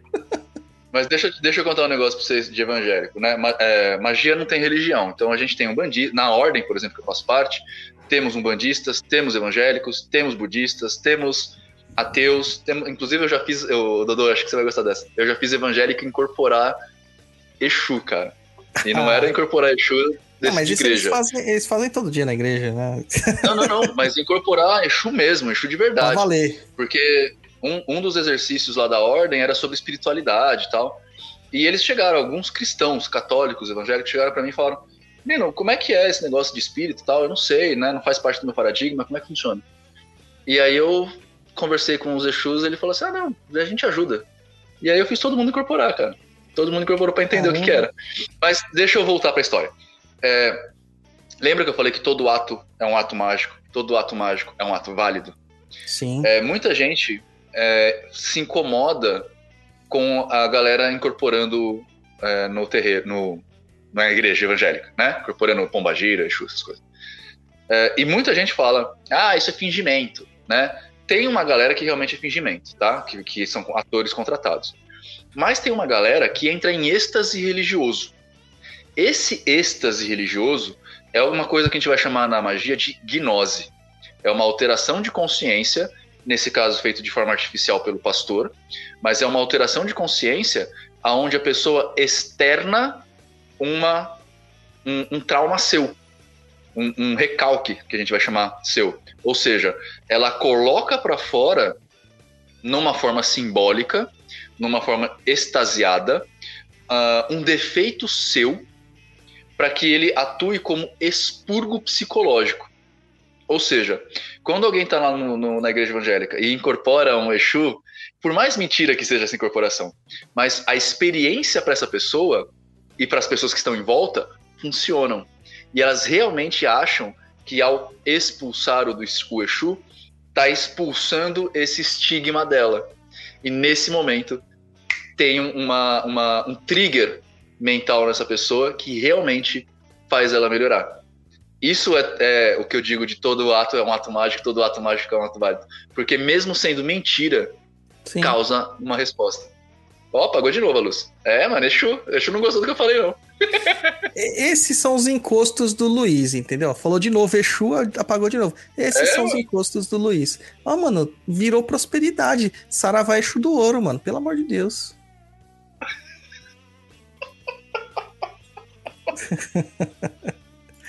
Ai, meu Deus. Ô, Luiz. Obrigado, gente. Vocês são foda. Vocês são foda. Obrigado, de verdade. Eu não vou receber nada disso daí, mas obrigado, cara. Vocês são foda.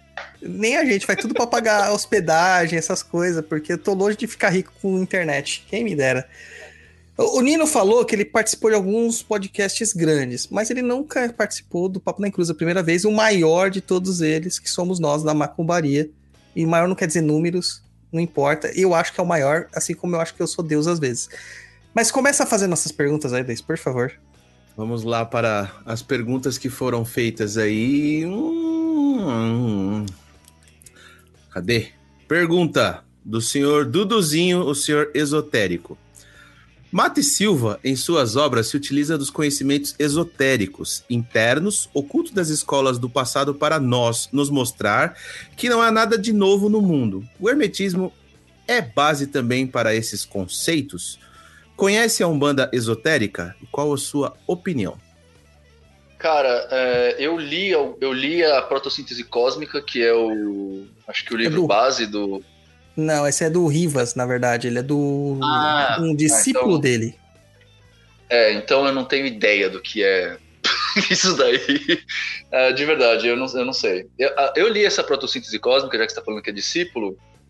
Uh, eu, eu, eu, faz muitos anos, na verdade, que eu li, para ser sincero, para ter uma opinião a respeito, tá?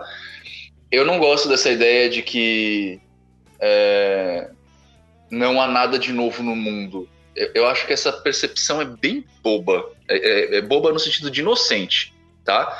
Porque, tipo, você já, seu avô tinha smartphone? E não tinha porque a gente não conhecia a tecnologia necessária para fazer um, sabe? Então, tipo, eu acho que é uma, uma visão bem bobinha. Mas sobre a, a Umbanda deles, eu não, não, tenho opinião. É, o Dudu, ele é sacerdote de Umbanda esotérica, o Mate Silva, ele tinha uma pegada bem forte no aqueômetro, né, do Yves São, São Valverde, alguma coisa assim. É, ele gostava muito de relacionar questões herméticas nos, nos textos dele. Só que o Rivas é um discípulo, e o Rivas, ele é um discípulo meio contestado, né? Então não dá para se basear muito, não. Apesar que a Protossíntese Cósmica é um livro bonito. Eu gosto daquele livro. Gosto daquele livro. Eu não vou, vou, não vou dar opinião porque eu vou falar groselha, eu não, não tenho opinião a respeito. Glória Pires. Próximo japonês, do Fabiano Cruz. Próxima pergunta, Fabiana Cruz. Uma pergunta: como o hermetismo vê as manifestações mediúnicas? Com os olhos. Ai, ai, ai. Brincadeira. Não, não, não. Deixa eu falar, deixa eu falar duas coisas pra vocês. Primeiro, o hermetismo não existe esse ser metafísico aí, essa entidade. Assim como não existe o mago. Eu, eu falei a live toda, eu sei que essa pergunta foi feita antes, mas eu falei a live toda que é, a única coisa que une os magos é a liberdade. A gente não se concorda. Se você vê uma mesa de discussão de mago, é gritaria o tempo inteiro. A gente não se concorda sobre tudo, tá? O, o que eu posso falar é sobre como eu, eu como hermetista, vejo manifestações mediúnicas. É, não como o hermetismo, tá? Ah, eu vejo o ah, as manifestações mediúnicas com bastante interesse. Por quê? Porque, embora eu incorpore ainda meus guias, eu tenho uma leve desconfiança de que isso pode ser só uma coisa da minha cabeça. Então, sabe quando você confia, mas deixa um olho aberto, outro fechado? Um olho no gato, outro no peixe? Então, eu ainda tô nessa pesquisa. Eu acho que é um ato válido, como eu disse. Ou seja, se você está incorporando num terreiro, foda-se se é coisa da minha cabeça ou se é realmente um espírito. O importante é que está funcionando, está resolvendo, está ajudando. Então foda-se. Agora, conceitualmente falando, eu tô ainda nessas duas questões. Eu incorporo, tá, gente? Eu incorporo, trabalho com o meu Exu até hoje, sou guerreiro, trabalho com o meu caboclo, preto velho. Só que muitas vezes eu paro e falo: será que realmente incorporo? Será que é uma manifestação real? Ou será que é uma coisa da minha cabeça que eu tô pirando na batatinha aí? É, como estudante, eu preciso fazer esse tipo de pergunta, tá? Então é isso. O Eduardo falando, tem que ter essa varinha. Não, gente, isso aqui é uma brincadeira. Isso aqui é a varinha do Harry Potter e o Nino tem a varinha do. A varinha das varinhas, que era, Gandalf, era do, do do Dumbledore. Dumbledore. né? Eu vou evitar fazer qualquer, qualquer tipo de brincadeira com varinhas, tá? Ô, ô, ô, É, Daniel, não eu pode vi, não, porque a gente eu, vai ofender o Luiz. Não pode. eu vi o Eixo Mirim aí passando aí do lado. Pode crer, eu Oi, vi também. Não, vem, vem cá, Chumirim. Fala oi pra todo mundo aqui. Oi, tudo E aí, bem? Bernardo? Tá todo mundo falando oi pra você, agora você fala oi. Eu sei, eu tô ouvindo daqui. Ah, você tá ouvindo que você é muito inteligente. Então fala oi pra todo mundo, fala que você vai Oi. descansar. Eu vou descansar agora porque os meus olhos não estão aguentando mais. Ah, jogou muito videogame, né? É. Ah, Ouvi mesmo, tá ouvindo mesmo. tá ouvindo? tá certo, vai lá descansar. Fala o que, que você vai falar? Eu queria ficar aqui, né, no sofá só esperando a live acabar. É, tá vendo? Ah, espera A mais um próxima- pouquinho, daqui a pouquinho Sim, acaba. né? Nossa, a próxima Vai live a gente vai, fazer jogando PES com o Bernardo. Boa, nossa, ele vai morrer se fizer isso. Meu Deus, é o sonho da vida da criança. Ele vai ganhar de mim, porque eu não sei jogar, só sei jogar Magic, cara. então vamos lá, próxima pergunta aí, Luiz, do Thiago Peixoto. Próxima pergunta. Nino, você conhece alguma dessas ordens em Belo Horizonte ou na região? Moro em uma cidade perto de BH, gostaria que me indicasse alguma aqui na região. Ô, cara, indicar ordem é que nem eu pedir pra você me indicar uma faculdade. É, eu, eu não sei quem você é, eu não sei os gostos que você tem, eu não sei qual que é o seu objetivo de vida, eu não sei quantos anos você tem, eu não conheço a sua índole. É, Então, entende? Tipo, indicar uma ordem é que nem você me indicar um curso. Me indica um curso aí. Tipo, você não sabe se eu gosto de, de francês, se eu gosto de medicina. É, Isso não dá pra fazer. Eu conheço algumas ordens em BH, mas eu não, não posso te indicar alguma coisa, cara, senão eu posso estragar uma experiência. Nino, olhando você aqui pela câmera, eu, eu vejo que você parece aqueles cara roqueiros, sabe? Que curte os rock, bate cabeça.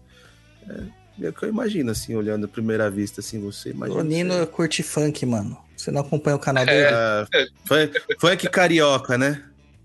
Exato, Anitta. exato. Anitta. Cara, eu gosto de música.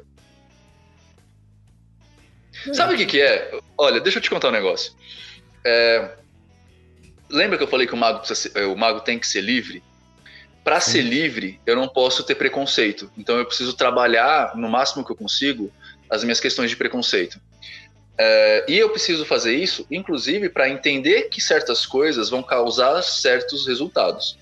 Por exemplo, eu, quando estou entrando em depressão, depressão mesmo, depressão estado clínico, né? Não depressão estou tristinho. Eu tenho uma playlist na minha, no meu Spotify de música para me jogar para baixo. Pra quê? Pra eu curtir, né? Lembra do pêndulo? Então eu preciso ir lá para um lado para voltar para o outro, tá? Esse é meu método. Se você tem depressão, procura um psicólogo, tá? É... E eu, ao mesmo tempo, eu sei que Jason Mraz, por exemplo, vai me deixar bem. Eu vou ficar super animado.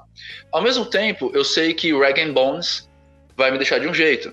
Ao mesmo tempo que eu sei que blues ou acid jazz, ou seja, eu ouço qualquer coisa. O que eh, geralmente eu falo que música tem momentos.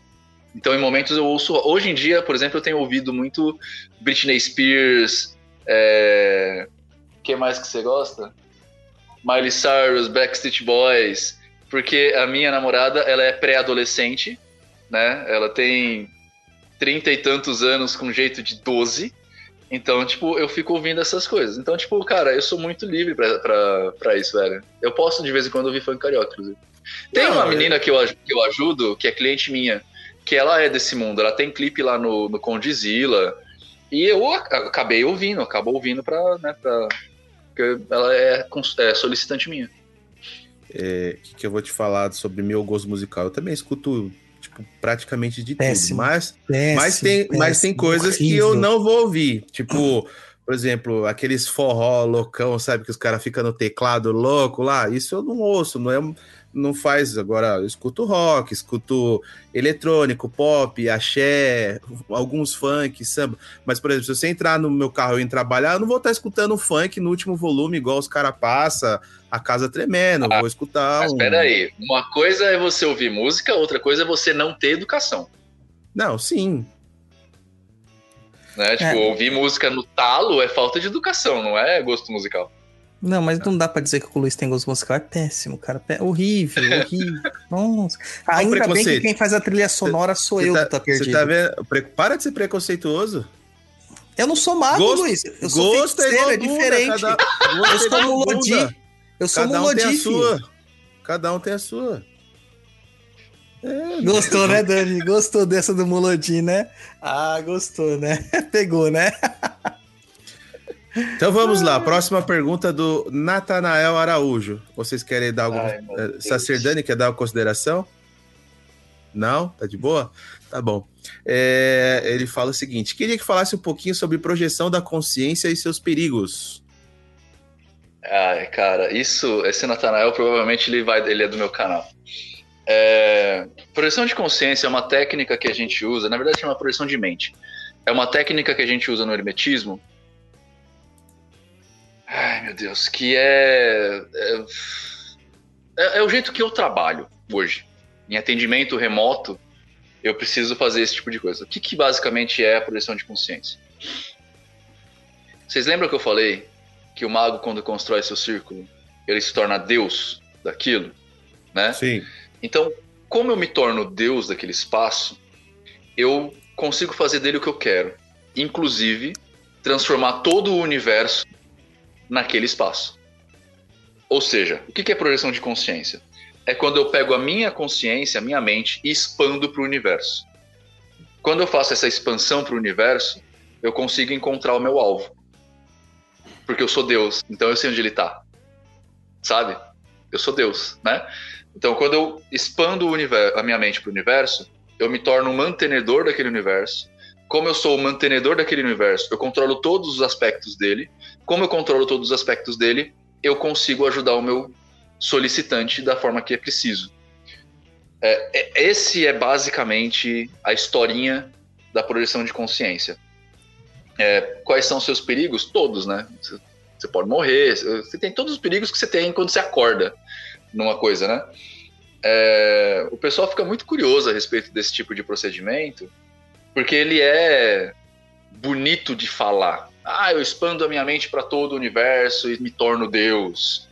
Mas ele é muito, muito menos é, vistoso do que pode parecer. Ele é um processo bem simples, na verdade, só que você precisa de uma. É, é que nem tocar piano, sabe? Tipo, quando você vê um cara que tem experiência em tocar piano, tocando piano, parece que é super simples.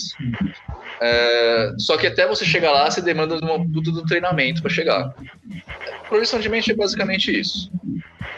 Tá Nino, rolando, quando eu rolando um escuto caminhão do você gás falar aí. isso. Oi? Pode falar, Tá rolando um caminhão do gás aí, né? atrás de alguém. Nossa, não sei. É, a, hora que eu escuto você falar a respeito de projeção da mente dessa forma, eu só consigo lembrar de Matrix. De verdade, eu só consigo tipo- lembrar de Matrix. tipo isso. É, do cara falar, se você morre na Matrix, você morre aqui também. Mas a É, gente eu não vive sei na Matrix? histórias dessas. Oi? A gente não vive na Matrix? Hum, às vezes, né? Depende da pílula que você toma. Se for a vermelha, se for a azul. É, então, azul é o que eu acho que a gente tem que tomar daqui a uns anos, Dani. Ainda não precisa. É verdade. Daqui a Cara, uns anos eu acho que sim. Você falou desse negócio da Matrix aí, mas eu não lembro o nome agora, posso até pesquisar e te falar depois.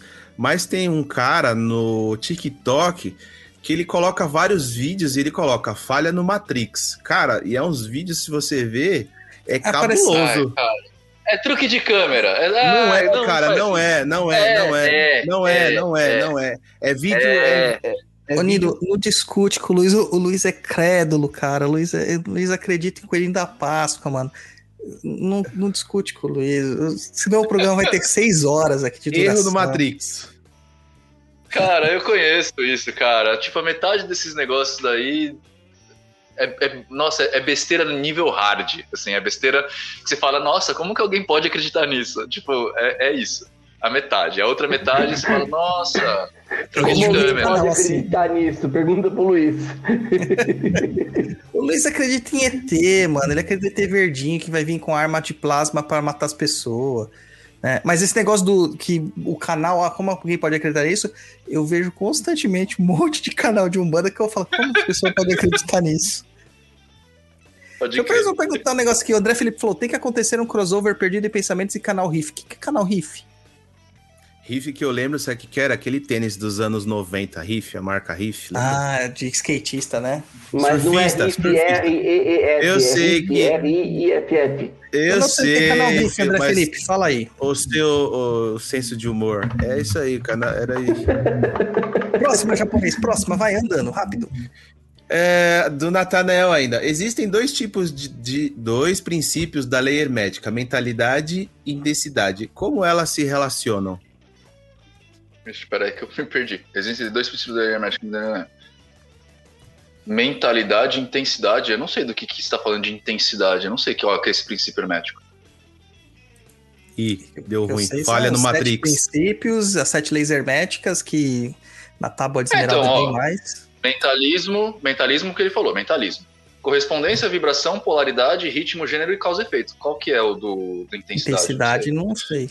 Também não. Mas todos eles se relacionam em todos os momentos, cara. Como eu fiz agora a brincadeira com o terreiro do, do Dodói. Próxima do Natanael. Você usa magia no seu cabelo? Uso, chama Dove. Shampoo. Olha lá, a Leila falou: Eu acredito no Luiz, tá vendo? Leila, agora você pagando, até nós acreditamos. Então, Viu, viu, viu, viu? É, Não, eu a- acredito no Luiz. Eu acredito no Luiz. Eu acredito muito que ele acredita naquilo. Eu não acredito no que ele acredita, mas eu acredito nele. é, Meu Deus do céu. ele manda um abraço a todos o PNE e ao tio Nino. É, realmente ele deve ser do seu canal. A pergunta da Mariana Favoreto. Nino, você acha que a essência do hermetismo ainda per- permanece nos livros e nos magos praticantes ou ela foi se modificando conforme se passaram as décadas? Cara, ela se foi, ela foi se modificando, mas a modificação é a essência do hermetismo, né? Lembra da lei do ritmo, né? Que tudo, tudo se move, que eu falei, que tudo tem que mudar. O hermetismo, quem escreveu o hermetismo, escreveu como uma proposta para você pensar a respeito e alterar, como toda filosofia. Platão é assim, Aristóteles é assim, Sócrates foi assim. Todos eles pensaram coisas que tentavam responder coisas e isso vai mudando. A mudança, ela é. Cara, eu vou te contar um negócio. Acho que a pior coisa que você pode fazer na sua vida é se prender no passado desse jeito, sabe? Ah, não, porque um livro foi escrito há dois mil anos atrás e esse livro tá certo. Não tá, cara. A gente não pensa mais do mesmo jeito, a sociedade não é mais a mesma. Hoje em dia a gente tem carro, tem celular, tem, tem conhecimento de vírus e bactérias. Não dá pra você usar um livro que você leu dois, ah, que, que foi escrito dois mil anos atrás pra você falar conceitos de ética e moral de hoje. É, é, é bobagem, saca? É viver num passado besta. Então, tipo, tudo se move, tudo se mexe, e o hermetismo, por essência, é mutável. Olha que legal esse comentário aqui. O Carlos fala que Carlos Sprung, Sprung, acho que deve ser o Sprang. Eu sou músico, crio sigilos musicais convertendo mantras em notas musicais através da tabela pitagórica. Mano. Caraca! Apesar que, assim, né, as escalas musicais, elas são mesmo referências pitagóricas matemáticas, né? Então, show de bola, cara. Show de bola. Próxima pergunta do Adilson Benjamin. Papo na Encruza e Nino Denani. A respeito da literatura umbandista que flerta com o hermetismo, por exemplo, Fundamentos Herméticos na Umbanda, do Rivas, há algo objetivamente pertinente? Eu não conheço esse livro, então eu não sei te dizer. Eu sei que algumas partes da literatura do Saraceni tem muito a ver com hermetismo, mas esse livro em particular eu não conheço. É, o Saraceno tentou beber do hermetismo, né? Até porque ele criou a, a Umbanda Sagrada dentro de uma loja maçônica, né? Então ele Sim. tentou. Mas O, falhou o Saraceni miseravelmente. ele era mago. O, o Saraceni ele era mago, ele conhecia muita coisa, tá? É, O que não quer dizer que eu tô falando que o sistema dele é melhor do que qualquer outro. É, agora também tem uma, uma brincadeira aqui, Adilson. Fundamentos herméticos na Umbanda não necessariamente são fundamentos hermetistas. Hermético, às vezes, só quer dizer fechado. Sim. Então, fundamentos herméticos na Umbanda pode ser que só queira dizer fundamentos secretos da Umbanda. Tá? O Rivas era cheio disso. Ele tem um livro de Exu que se chama Exu, o Grande Arcano. Daí você fala assim, nossa, né? Um, um mago, é um. Se... Não, é só um segredo, gente. Arcano é uma questão, um trunfo. É uma coisa oculta que vem a ser revelada ou uma coisa de grande valia filosófica. E depois ele explica isso dentro do livro, então tem que tomar cuidado. Um bom livro para todo mundo ler se chama Dicionário. É ótimo. Douglas, O mago precisa conhecer um... português, cara. Você precisa saber ler, lembra que eu falei? É. Não só Exatamente. português, né? Português, inglês, francês, italiano, alemão, tudo isso ajuda. Douglas, É. você podia criar um livro, Douglas, o grande arcano da Umbanda. Mano, já me massacram pra caramba. Aqui nesse, nesse, nessa conversa aqui, eu só tô me sentindo melhor porque o Nino leva mais porrada do que eu. Entendeu? É verdade. Verdade. Amanhã, eu tenho certeza. ó, Lá no canal, no, no canal dele, no dia que a gente participou, já teve um monte de gente xingando a gente. Amanhã, quando a gente lançar isso aqui, vai ter um monte de gente xingando ele. Então eu tô feliz. É chumbo trocado, então tô, tô tranquilo. Imagina eu falar o Dodô, o grande arcano da Umbanda. Mano, tá É, louco. ô, ô, Daniel, não tenta mudar. É Pai Dodô Tiogun. Esse é o nome. Não, o, não sei quem comentou aqui, cadê? Ah, o André Felipe falou que ca- o canal Riff é um canal de música com foco em rock, pai Dudu. Me chama! Me Cadê, chama! André? Passa o contato aí que a gente tenta. Vamos lá. Próximo é japonês. É, próximo do André Ramos. E se apegar em somente conhecimentos antigos, não pode ser um erro de achar que não pode ter novas soluções e opções? Com certeza, eu acabei de falar isso, cara. Quem se apega só em conhecimentos antigos é idiota. Idiota no sentido literal da palavra, tá? É, não, não no sentido ofensivo, no sentido literal. Procura no dicionário também. É, não, não. A gente não faz isso, velho. A gente não faz isso, não, mano. Tipo, não. Eu Não. acho que. Eu Eu, acho que, acabei de falar que eu faço pós em neurociência. Cara, tem coisa mais moderna do que isso? eu acho que tudo, não só religião, mas com o tempo ela tem que se atualizar, né? Sim. Tem. É que Porque- foi o que eu falei lá, né, lá atrás. Não se atualizar, seguir uma tradição é mais fácil. Você não precisa pensar. Então é mais normal que você tenha muito mais pessoas que não queiram mudar, que se peguem a tradições, do que pessoas que vão propor coisas novas e, portanto, estar disponíveis a errar, disponíveis a falar besteira.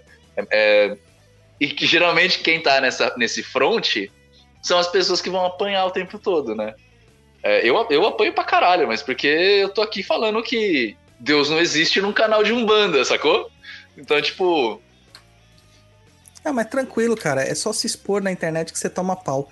Né? No, dia que eu entrei no, no dia que eu entrei no TikTok, eu falei assim, gente, que, que lugar tóxico. Mas o Twitter é, É, assim crer. também, o Facebook é assim também. O Twitter eu é o aprendi- seguinte: é só pra você colocar suas reclamações no Twitter. Essa Ah, é a minha já- visão do Twitter. Já abri mão. Outra Cara, coisa, eu- críticas acontecem. Acontece, é normal. Agora, se você se apegar à crítica, você não cria. Esse que é o problema. Olha só. É, agora vocês vão ter um exemplo clássico do que eu falei lá do, de você não renegar seus defeitos. Eu, eu só eu acho que eu só consigo fazer meu trabalho porque eu sou arrogante pra caralho. Porque aí as críticas não me batem, saca? Porque quando alguém me critica, eu, eu volto pra pessoa e falo assim: quem é esse cara que quer falar comigo, velho? Tipo, quem é você, velho? Foda-se. então, tipo, a minha, a minha arrogância me ajuda a manter meu trabalho. Arrumei É, eu a não- varinha. Eu não falo, eu É. reclamo, com- eu reclamo no, no, no WhatsApp com o Luiz, com o Daniel, com o Duduzinho, com o Bibolino, com o Leandro, que são os, os chegados. Fico reclamando. Mas isso que importa. O Carlos Sprung tá falando, dando uma aula de música aqui. Mano, vamos falar sobre isso depois, vamos fazer um programa sobre isso. Música e, e gnose. E Umbanda. Muito legal. Não, gnose, cara. Muito legal. O pessoal fala assim, não, eu não, não consegui ser guitarrista porque tinha muita matemática. Mano, eu sou matemático e eu não sei tocar guitarra, então tá tudo certo.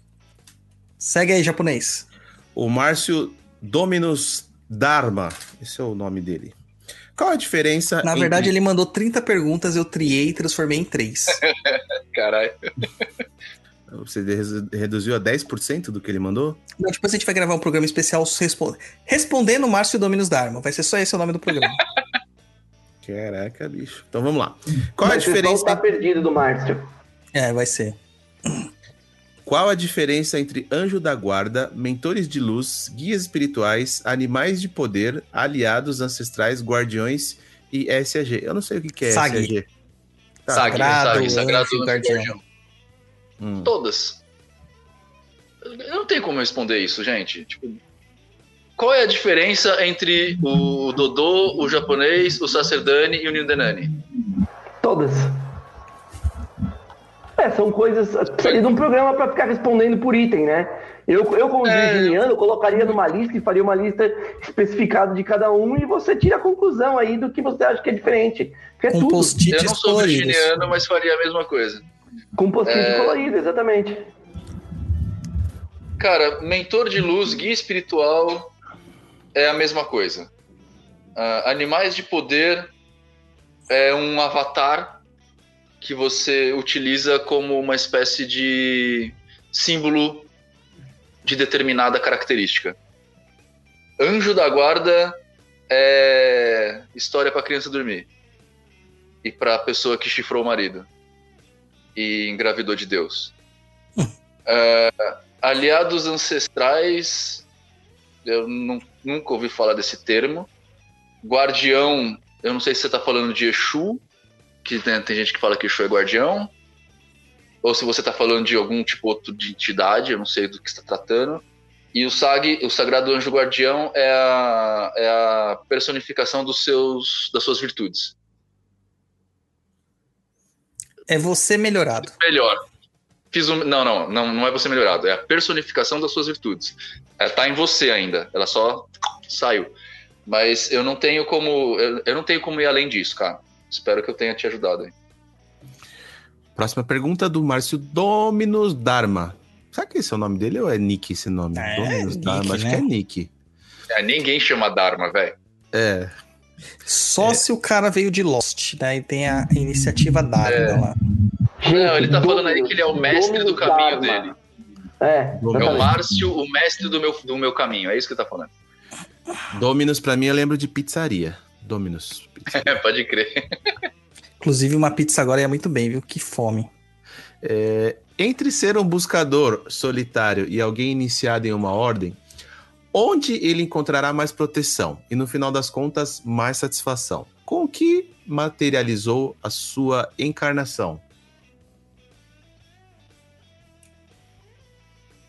Silêncio. Cri, cri, cri, cri, cri. Cara, é que é muito. É que assim. É muito. Isso aqui é ácido. Isso é, ácido. Desculpa. Sulfúrico ou clorídrico? Isso é ácido. Tipo, a sua pergunta não faz sentido, velho. Entre um buscador solitário e alguém que inicia em uma ordem.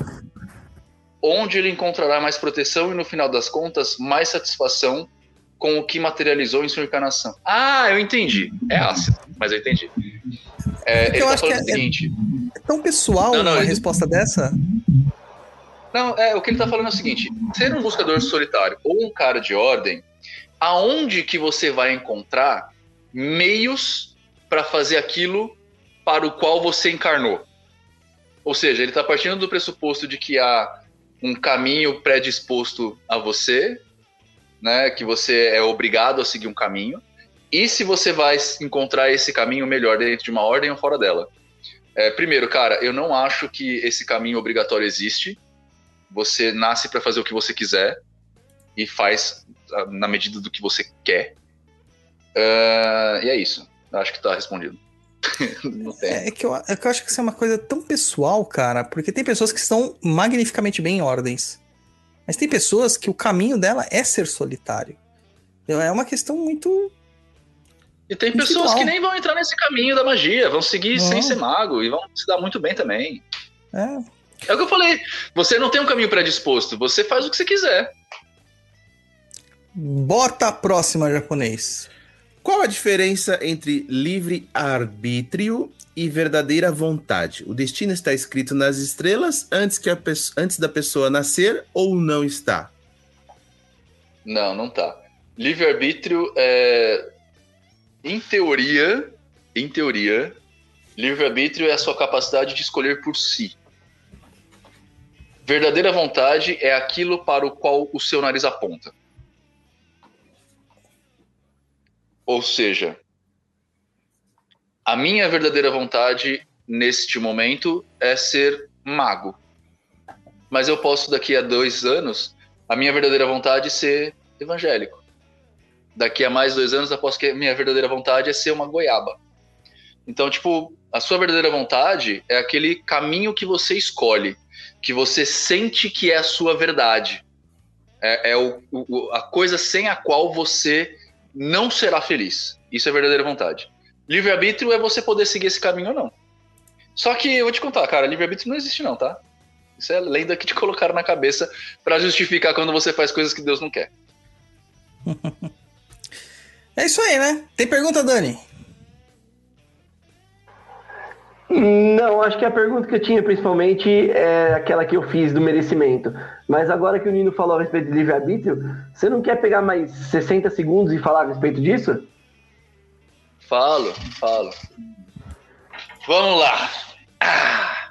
Livre-arbítrio seria a capacidade de você tomar decisões sem que nada te obrigasse. Ok? Eu vou contar um negócio pra vocês. A ciência colocou em pratos limpos o que, que é o livre-arbítrio se você realmente é livre, tá? E quem fez isso foi um, pesquisador chamado, acho que Alberto Gazaninga. O Gazaninga eu tô certo, só que o primeiro nome eu nunca lembro. Então, é, é o- não sei o que Gazaninga. Ele fez pesquisas científicas em laboratório e descobriu que, é um negócio muito legal, que o movimento que você faz, a palavra que você diz, qualquer coisa que o seu corpo produz, ele faz antes de você pensar em fazer. E depois o seu cérebro te convence que foi você que quis fazer aquilo. Ele descobriu que existe um mecanismo no nosso tronco cerebral, nessa, no, no nosso tronco encefálico, que é a parte. Não. Na nossa ponte encefálica, que é a parte que une os dois hemisférios do cérebro.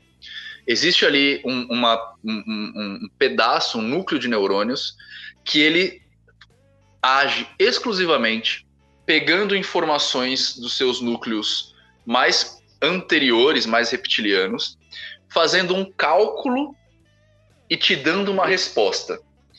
O que quer dizer basicamente que o ato de eu falar o que estou falando agora é resultado direto de todas as minhas experiências passadas, não é uma escolha.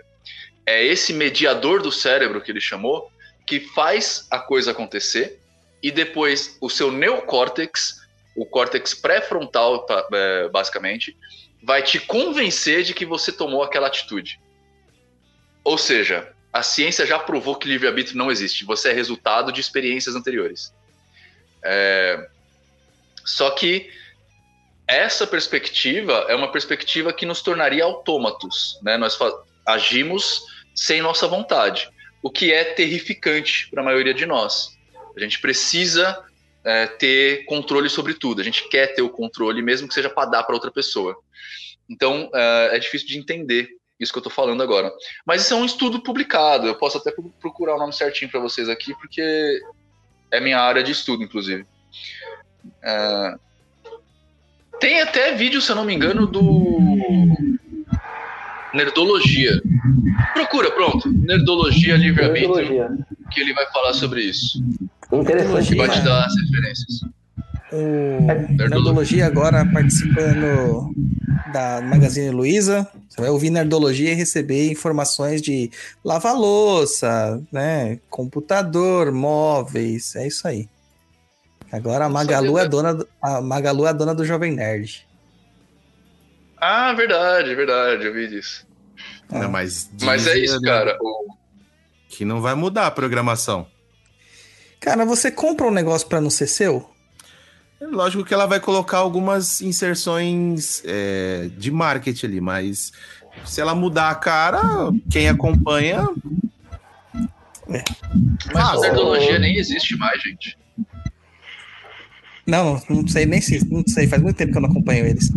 Não é por nada, não, mas eu tô à venda, viu, Magalu? Se você quiser, eu tô barato. Manda pra Maria Luísa Trajano. Acabou, japonês. Acabou-se, findou-se. Tem umas perguntas que o pessoal colocou aqui no final. Deixa eu ver aqui, ó. É, tô na intenção de começar a estudar magia por conta própria e também estou procurando casas de candomblé umbanda aqui na minha região, porque faz tempo que admiro e gostaria de fazer parte. Continua. Daria choque de egrégora? Choque de Gregor não existe, cara. Isso é besteira. É isso aí, gente. Ah, deixa eu ver, Andresa então- Siqueira. Não, o que, que é amor? O amor é algo de um, além de uma psicose pelo outro. Ficamos gravados por alguém ou gravamos por algum princípio encantador quando nos apaixonamos. Cara, não sei. não sei nem se tem a ver O com amor isso é uma aqui. doença. Na verdade, o amor é uma doença, é uma descarga hormonal que você tem no seu cérebro para induzir a reprodução. Xi, Maria. Deixa pra lá. Vamos, use camisinha. mano. Bom, acabamos nossas Cara, perguntas, né? P- Peraí, deixa, deixa eu falar só um negócio. Olha como isso que eu falei é bonito. É, o amor é só uma descarga hormo- hormonal no seu cérebro para nos induzir à reprodução. Isso é tão legal que, assim, é, primeiro, a mulher é quem controla a reprodução. Né? A mulher é quem controla o parceiro. Né? É aqui eu tô falando de reprodução, beleza? Não tô falando de. Eu tô falando de quesitos puramente orgânicos, fechou? Eu sei que existem outras coisas, mas a gente chega lá. É, quem controla a vontade de transar é a testosterona né? Então, por isso que mu- mulheres têm menos vontade de transar do que homens, na maioria dos casos, claro que tem exceções. Porque o homem tem testosterona, né? É, e é tão filho da mãe esse negócio que quanto mais o homem transa com a mesma mulher, menos espermatozoide ele produz. Por quê? Porque o homem quer reproduzir com parceiros diferentes, porque todo primata faz isso. Primatas têm harém, né? Então, se você transa com a mesma mulher sempre, você tende a diminuir a sua contagem de espermatozoides. E se, em algum momento, você que está, por exemplo, casado há 20 anos, você trair a sua esposa, você, mano, você tá lá com a sua esposa há 20 anos, não trai, não faz nada. Se você, um dia, sair com outra mulher, a contagem de espermas aumenta de novo. É foda isso, né, cara? A gente é muito primata, O nosso, né, cara? amigo, o nosso amigo Elton Francisco diria que o homem quer espalhar a semente. Se ele É, É isso estiver mesmo. escutando agora, ele, ele, ele, ele- acho que ele vai estar vai tá dando risada, porque ele fala: o homem gosta de espalhar a semente. Por Eu isso só que o quero Luiz... dizer. é, eu só quero Não, deixar tô claro que eu isso não aí, estou eu- com isso eu- incentivando infidelidade, tá? É, eu sou a favor, como eu sou mago, sou livre, eu sou a favor de liberdade sexual, inclusive. Mas liberdade sexual não tem a ver com, com, infidelidade, é, com infidelidade. Conversa com os parceiros, beleza? Se todo mundo tá de acordo, bora fazer suruba. Por isso que o Luiz espalhou a semente dele por praticamente todas as cidades que ele já visitou. Então, geralmente, quando você vê lá uma criancinha pequenininha, assim, semelhante, um nipônico, cabeçudinho, é filho do Luiz. É filho do Luiz. Tenho Peraí, você vai falar de. Quando você vê um nipônico semelhante. Nossa, foi preconceituoso isso, desculpa. Não, brincadeira. semelhante ao Luiz, né? Esse, esse cabecinha assim, É que tem a- o filho do Luiz ele vai ter uma barriguinha. Né? Ele vai ter a barriguinha ali, o buchinho, é clássico, e as perninhas tortas pra andar. Então isso é clássico. Acabou minha bateria. Vai ser tá ao vivo aqui ainda. Ih, ele caiu? Caiu. Caiu. Caiu. Vamos ver se ele volta, né? O Daniel tá querendo falar, mas com o microfone mutado. É, o Daniel fica falando mutado, mano. É porque vocês falam que tá dando interferência, então eu muto o negócio. Não, ia falar, né? Porque o cara ficou falando tanto em latim, cada vez que ele falava em latim, alguma coisa tremia aqui em casa. Aqui no chat também o pessoal falando. Nossa, falou em latim, tremeu aqui. Falou Não, em problema- Exu, deu, deu ruim pro Luiz. O problema não é só falar em latim, é falar em latim com a. Com a varinha. Com a varinha. A varinha. Vingardio Ah. Leviosa. Não, a Andresa fala que fiquei chocada com o lance da predisposição da poligamia do homem. Olha, eu não sou assim, nunca É, fui. não, deixa pra lá, deixa pra Eu lá, não André. consigo manter mais de um relacionamento, nunca consegui. Eu Não, nunca dá muito trabalho, dá muito trabalho, exatamente. Dá muito trabalho. Mandresa, Nunca nem- tem coisas que são como são.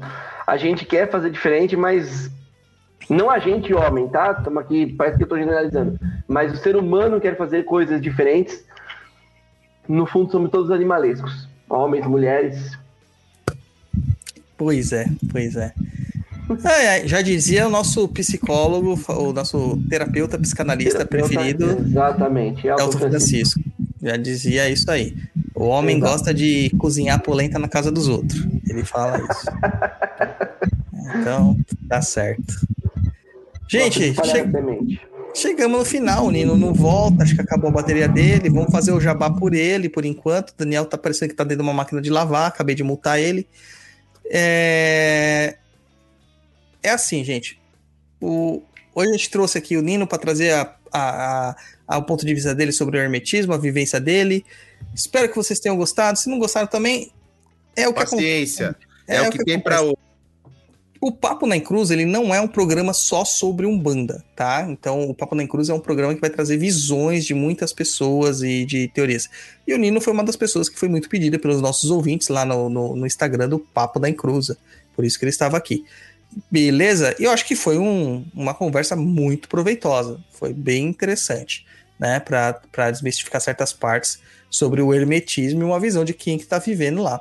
Mas lembre-se da palavra que ele mesmo disse: o mago é livre. Então, se você não concordar com isso, você tem total liberdade para procurar o seu próprio caminho.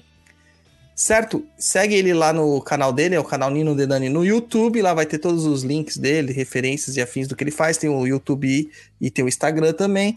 Aí você segue ele lá. Infelizmente, ele não tá aqui para deixar o jabazinho dele. Quer dar suas considerações, Daniel? Manda aí. Ah, agradecendo de novo pela é, por essa oportunidade, convite que vocês sempre me, me trazem, que é muito bom. Foi muito bom compartilhar com o Nino também. É, o Douglas sabe que é, quando ele me falou, eu tive as minhas considerações, porque é, eu conheço o Nino de quatro anos atrás, né? Eu ia fazer essa consideração com ele também. É, essa mudança que ele teve nos últimos anos é muito visível é, no, no que ele é hoje, a forma como ele fala, as coisas que ele, que ele profere. Eu achei muito interessante poder compartilhar esse momento com ele. Uh, agradecer vocês dois, que são os meus amigos do coração. Uh, quem quiser me seguir lá no Instagram, arroba Daniel Cataruzzi, dois T's, dois Z's e de igreja no final, me segue lá. É, entrem também na plataforma estudarencasareal.com.br, façam meu curso de firmeza de cabeça de cera. E que mais, Dodô? Façam só o curso do Daniel de cabeça Fa- de cera. Fiquem à vontade. Fiquem à vontade. Mas muito obrigado por, de novo por, por estar aqui. Sempre, que puder, me chame que eu estarei aqui de boaça. E desculpa pelo microfone fazendo barulho, cara. Nossa, e a gente testou o outro A microfone. o testou, Daniel mano, testou. o microfone pra isso. Olha, olha, a coisa mais linda, meu bebê. O meu bebê não funcionou. Pô, sacanagem. Uma pessoa perguntou assim se o Daniel conhecia certa outra pessoa no começo do programa. Cara, eles dormem na mesma cama. Entendeu? Então é isso aí. Olha, dormir na mesma cama não, mas a gente, a gente compartilha de ideias e, e coisas boas juntos. E eu vou ainda em cima do- da fala do Daniel, que ele falou assim: ah, eu, imagino- eu lembro do Nino de quatro anos atrás. Nós também lembramos, eu principalmente, a gente fazia é, brincadeira sobre o Constantine brasileiro. E realmente, aproveitando agora a- o ensejo, percebi que muitas coisas foram mudadas e a gente É aquilo, o ignorante, o imbecil é aquele que não muda de opinião, certo? Então, a gente tá aí. Exatamente, eu achei muito interessante. Ele falou muito a respeito disso, a respeito de mudança, né? Durante a, a, o, o, papo hoje, ele falou várias vezes a respeito de mudança, e eu acho isso muito interessante. É legal mesmo ver é, essa mudança. Eu, eu não acompanhava mais, mas vou voltar a acompanhar, porque até a forma dele falar, é, o jeito dele, a postura é uma outra pessoa. É, é, é acho que ele perdeu a, a, a, o jeito que ele tinha antes para e virou uma outra pessoa, virou uma, uma pessoa é, é, extremamente agradável de você ficar aqui três horas, quatro horas, poder ter ficado muito mais tempo conversando com ele dando risada. Muito bom mesmo, um grande abraço para o Nino e a gente vai se ver mais, mais, mais vezes em breve. Ah, japonês, você, meu filho, você, o que, que você tem para falar para nós? O que, que eu tenho para falar? Agradecer o Nino aí por ter vindo no nosso programa, agradecer. Ah, o Nino voltou, o Nino voltou. Voltou? Então bota ele de novo aí. Tá entrando. Mas, mas, mas pode falar, mas, japonês. Mas que, mas, mais ou menos. Então, agradecer o Nino, apesar que ele tá entrando aí, né? Agradecer o Sacerdani, o senhor Daniel Cataruzzi, por abrilhantar aqui com essa careca e o brilho o reflexo da luz. agradecer Era... todo mundo aí que Eu tá... voltei. E aí, Nino? Imagina, é isso. Lembrando. Sumidouros Podcasting. É, a gente ainda falou, a gente já fez, a gente falou mal de você, já xingou suas encarnações, mas tá tudo certo. É... Então vamos lá. Deixa eu voltar ah. um pouquinho, vamos voltar no discurso do Daniel. O Daniel falou uma coisa interessante, falou assim, gostei muito da conversa, uma pessoa agradável de ficar conversando durante 3, 4 horas, não sei o que, o Nino é uma pessoa diferente daquela que eu conhecia 4 anos atrás. Continua, Daniel. Ah, então, não, tinha, tinha, tinha falado a respeito do Nino antes de, de é, depois dele cair, antes dele voltar. Que eu conheci o Nino em 2014, 2015, né, pelo YouTube. É, tinha alguns amigos em comum a ele, e quando eu fui procurar, é, o, o, o discurso dele era completamente diferente do meu, e eu deixei de seguir ele rapidamente. Depois, é, o tempo foi passando, e quando o Douglas me chamou, Nino, eu falei, mas o Nino, caramba, eu não tenho nada a ver com o Nino. Aí ele falou, não, vai lá, vai ser legal. Aí, hoje, conversando com você, você falou muito a respeito de mudança. Acho que você, você falou de mudança umas quatro, cinco vezes durante o programa. E foi muito bom ver isso. Não que você dependa da minha, da minha validação para porra nenhuma na sua vida, não é isso. Mas o que eu quero dizer é que foi extremamente interessante estar com você, compartilhando essas três horas de programa. E se Deus quiser, a gente se encontra. Se Deus quiser, se, se, se a magia hermetista assim a gente fizer, para estarmos aqui novamente, é, que, é, que a gente possa se encontrar de novo e compartilhar mais momentos como esse, porque foi completamente diferente do Nino que eu conheci cinco anos atrás, quatro anos atrás, completamente. É, hoje foi muito legal ouvir você falar, a postura que você teve, a forma como você explicou, nem parece o cara do YouTube lá de trás. Foi muito legal. Obrigado mesmo por ter, ter vindo. Eu agradeço pelo elogio, cara. Realmente, a única constante é a mudança, né? Eu não estou falando que eu era bom e nem que eu sou bom hoje ou que eu serei bom, mas eh, a gente tem que melhorar, né? A gente tem objetivos e tem formas de alcançar esses objetivos. Então a gente precisa concatenar o que a gente vai fazer para chegar lá, né? É, eu fico muito grato da sua percepção, é bem legal, é bem, bem, bem bom mesmo. Obrigado. Eu falo a mesma coisa porque a gente também conheceu, eu conheci o, o trabalho do Nino bem lá atrás, apesar que eu não acompanhava muito, vou ser bem sincero, né? Mas para mim ele sempre vai ser o Constantine brasileiro, independente de qualquer coisa, tá? Eu sempre vou falar isso, mas foi muito legal, muito obrigado pela sua participação. É, foi bem, assim, proveitoso. Acho que a galera adorou, pelo que eu vi no chat aqui, o pessoal adorou. E fica à vontade aí para dar seu jabá, tecer seus comentários. É, agora você já pode colocar no seu currículo, participei do Papo na Cruz, o maior podcast da internet, entendeu? Então fique, fique à vontade.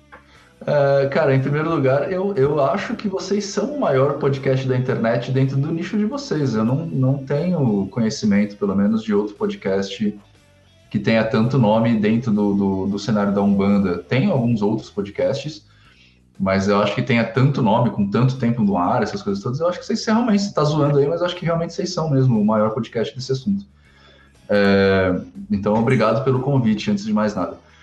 É, eu queria, sim, fazer um jabá. Eu tenho dois jabás, na verdade, para fazer, que é o curso de Teoria da Magia, que é um curso que eu tenho muito orgulho de falar, porque hoje em dia o pessoal está apelidando de Universidade Mágica, porque é um curso onde a gente tem a linha guia do Hermetismo, e a gente vai falar de história, de cabala, de uh, revoluções mágicas, tarará, tudo, né? Como é, o que, que é hermetismo, o que, que é um sacerdócio hermetista, o que, que é o místico, o que, que é a escola de Eleusis, uh, o que, que é alquimia. A gente vai falar tudo isso.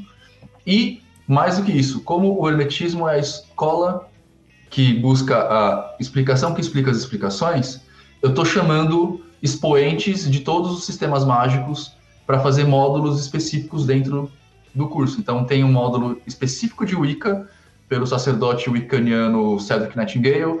Acabei de lançar, tem duas semanas, o módulo de Magia do Caos com Fausto Ramos, que é Caote. Em agosto está programado o Pop Magic com Felipe Caselli, que é o papa do Pop Magic no Brasil.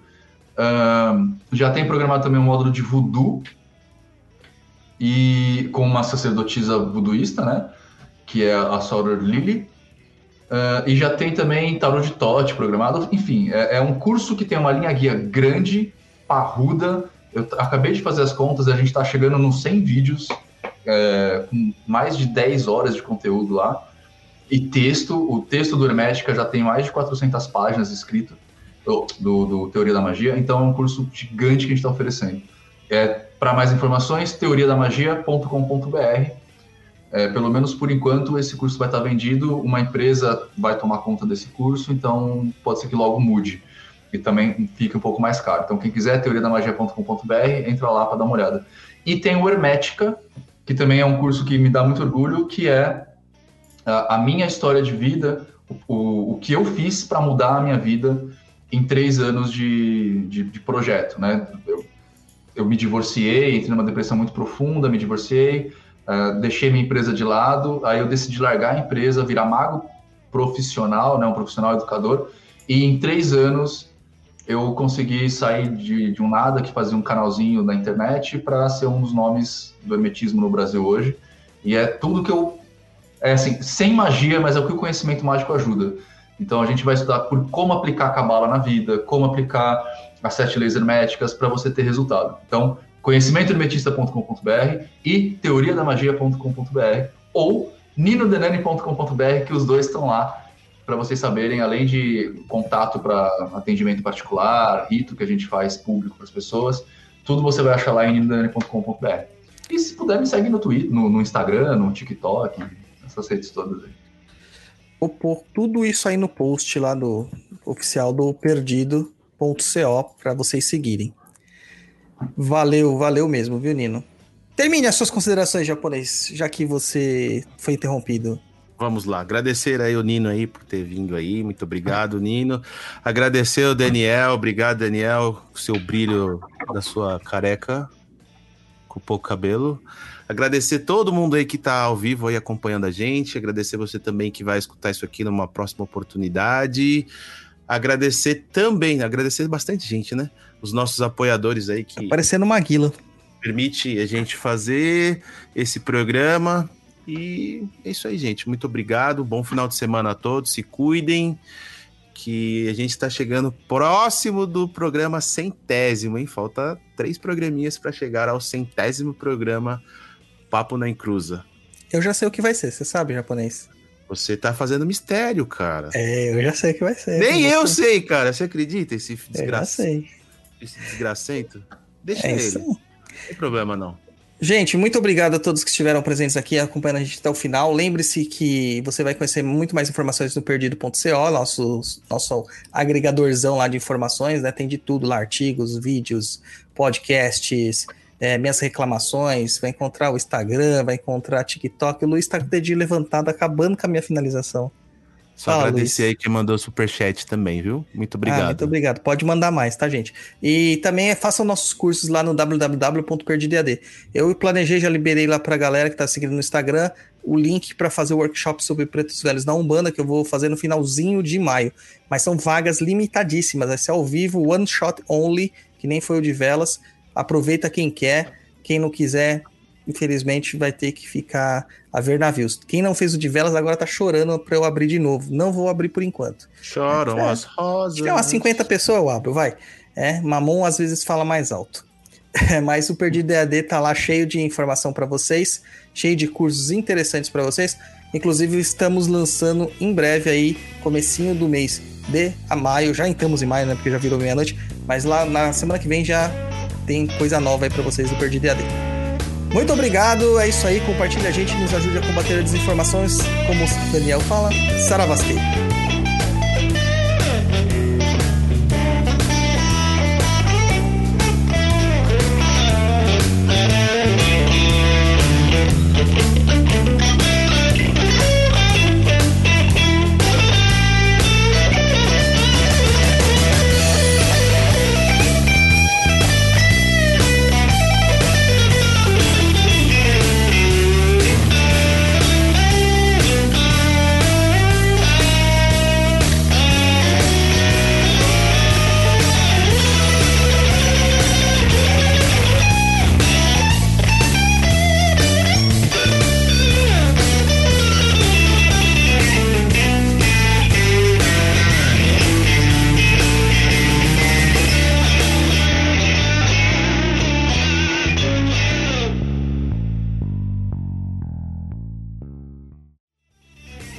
Você acabou de ouvir Papo na Encruza. Acesse www.paponaencruza.com.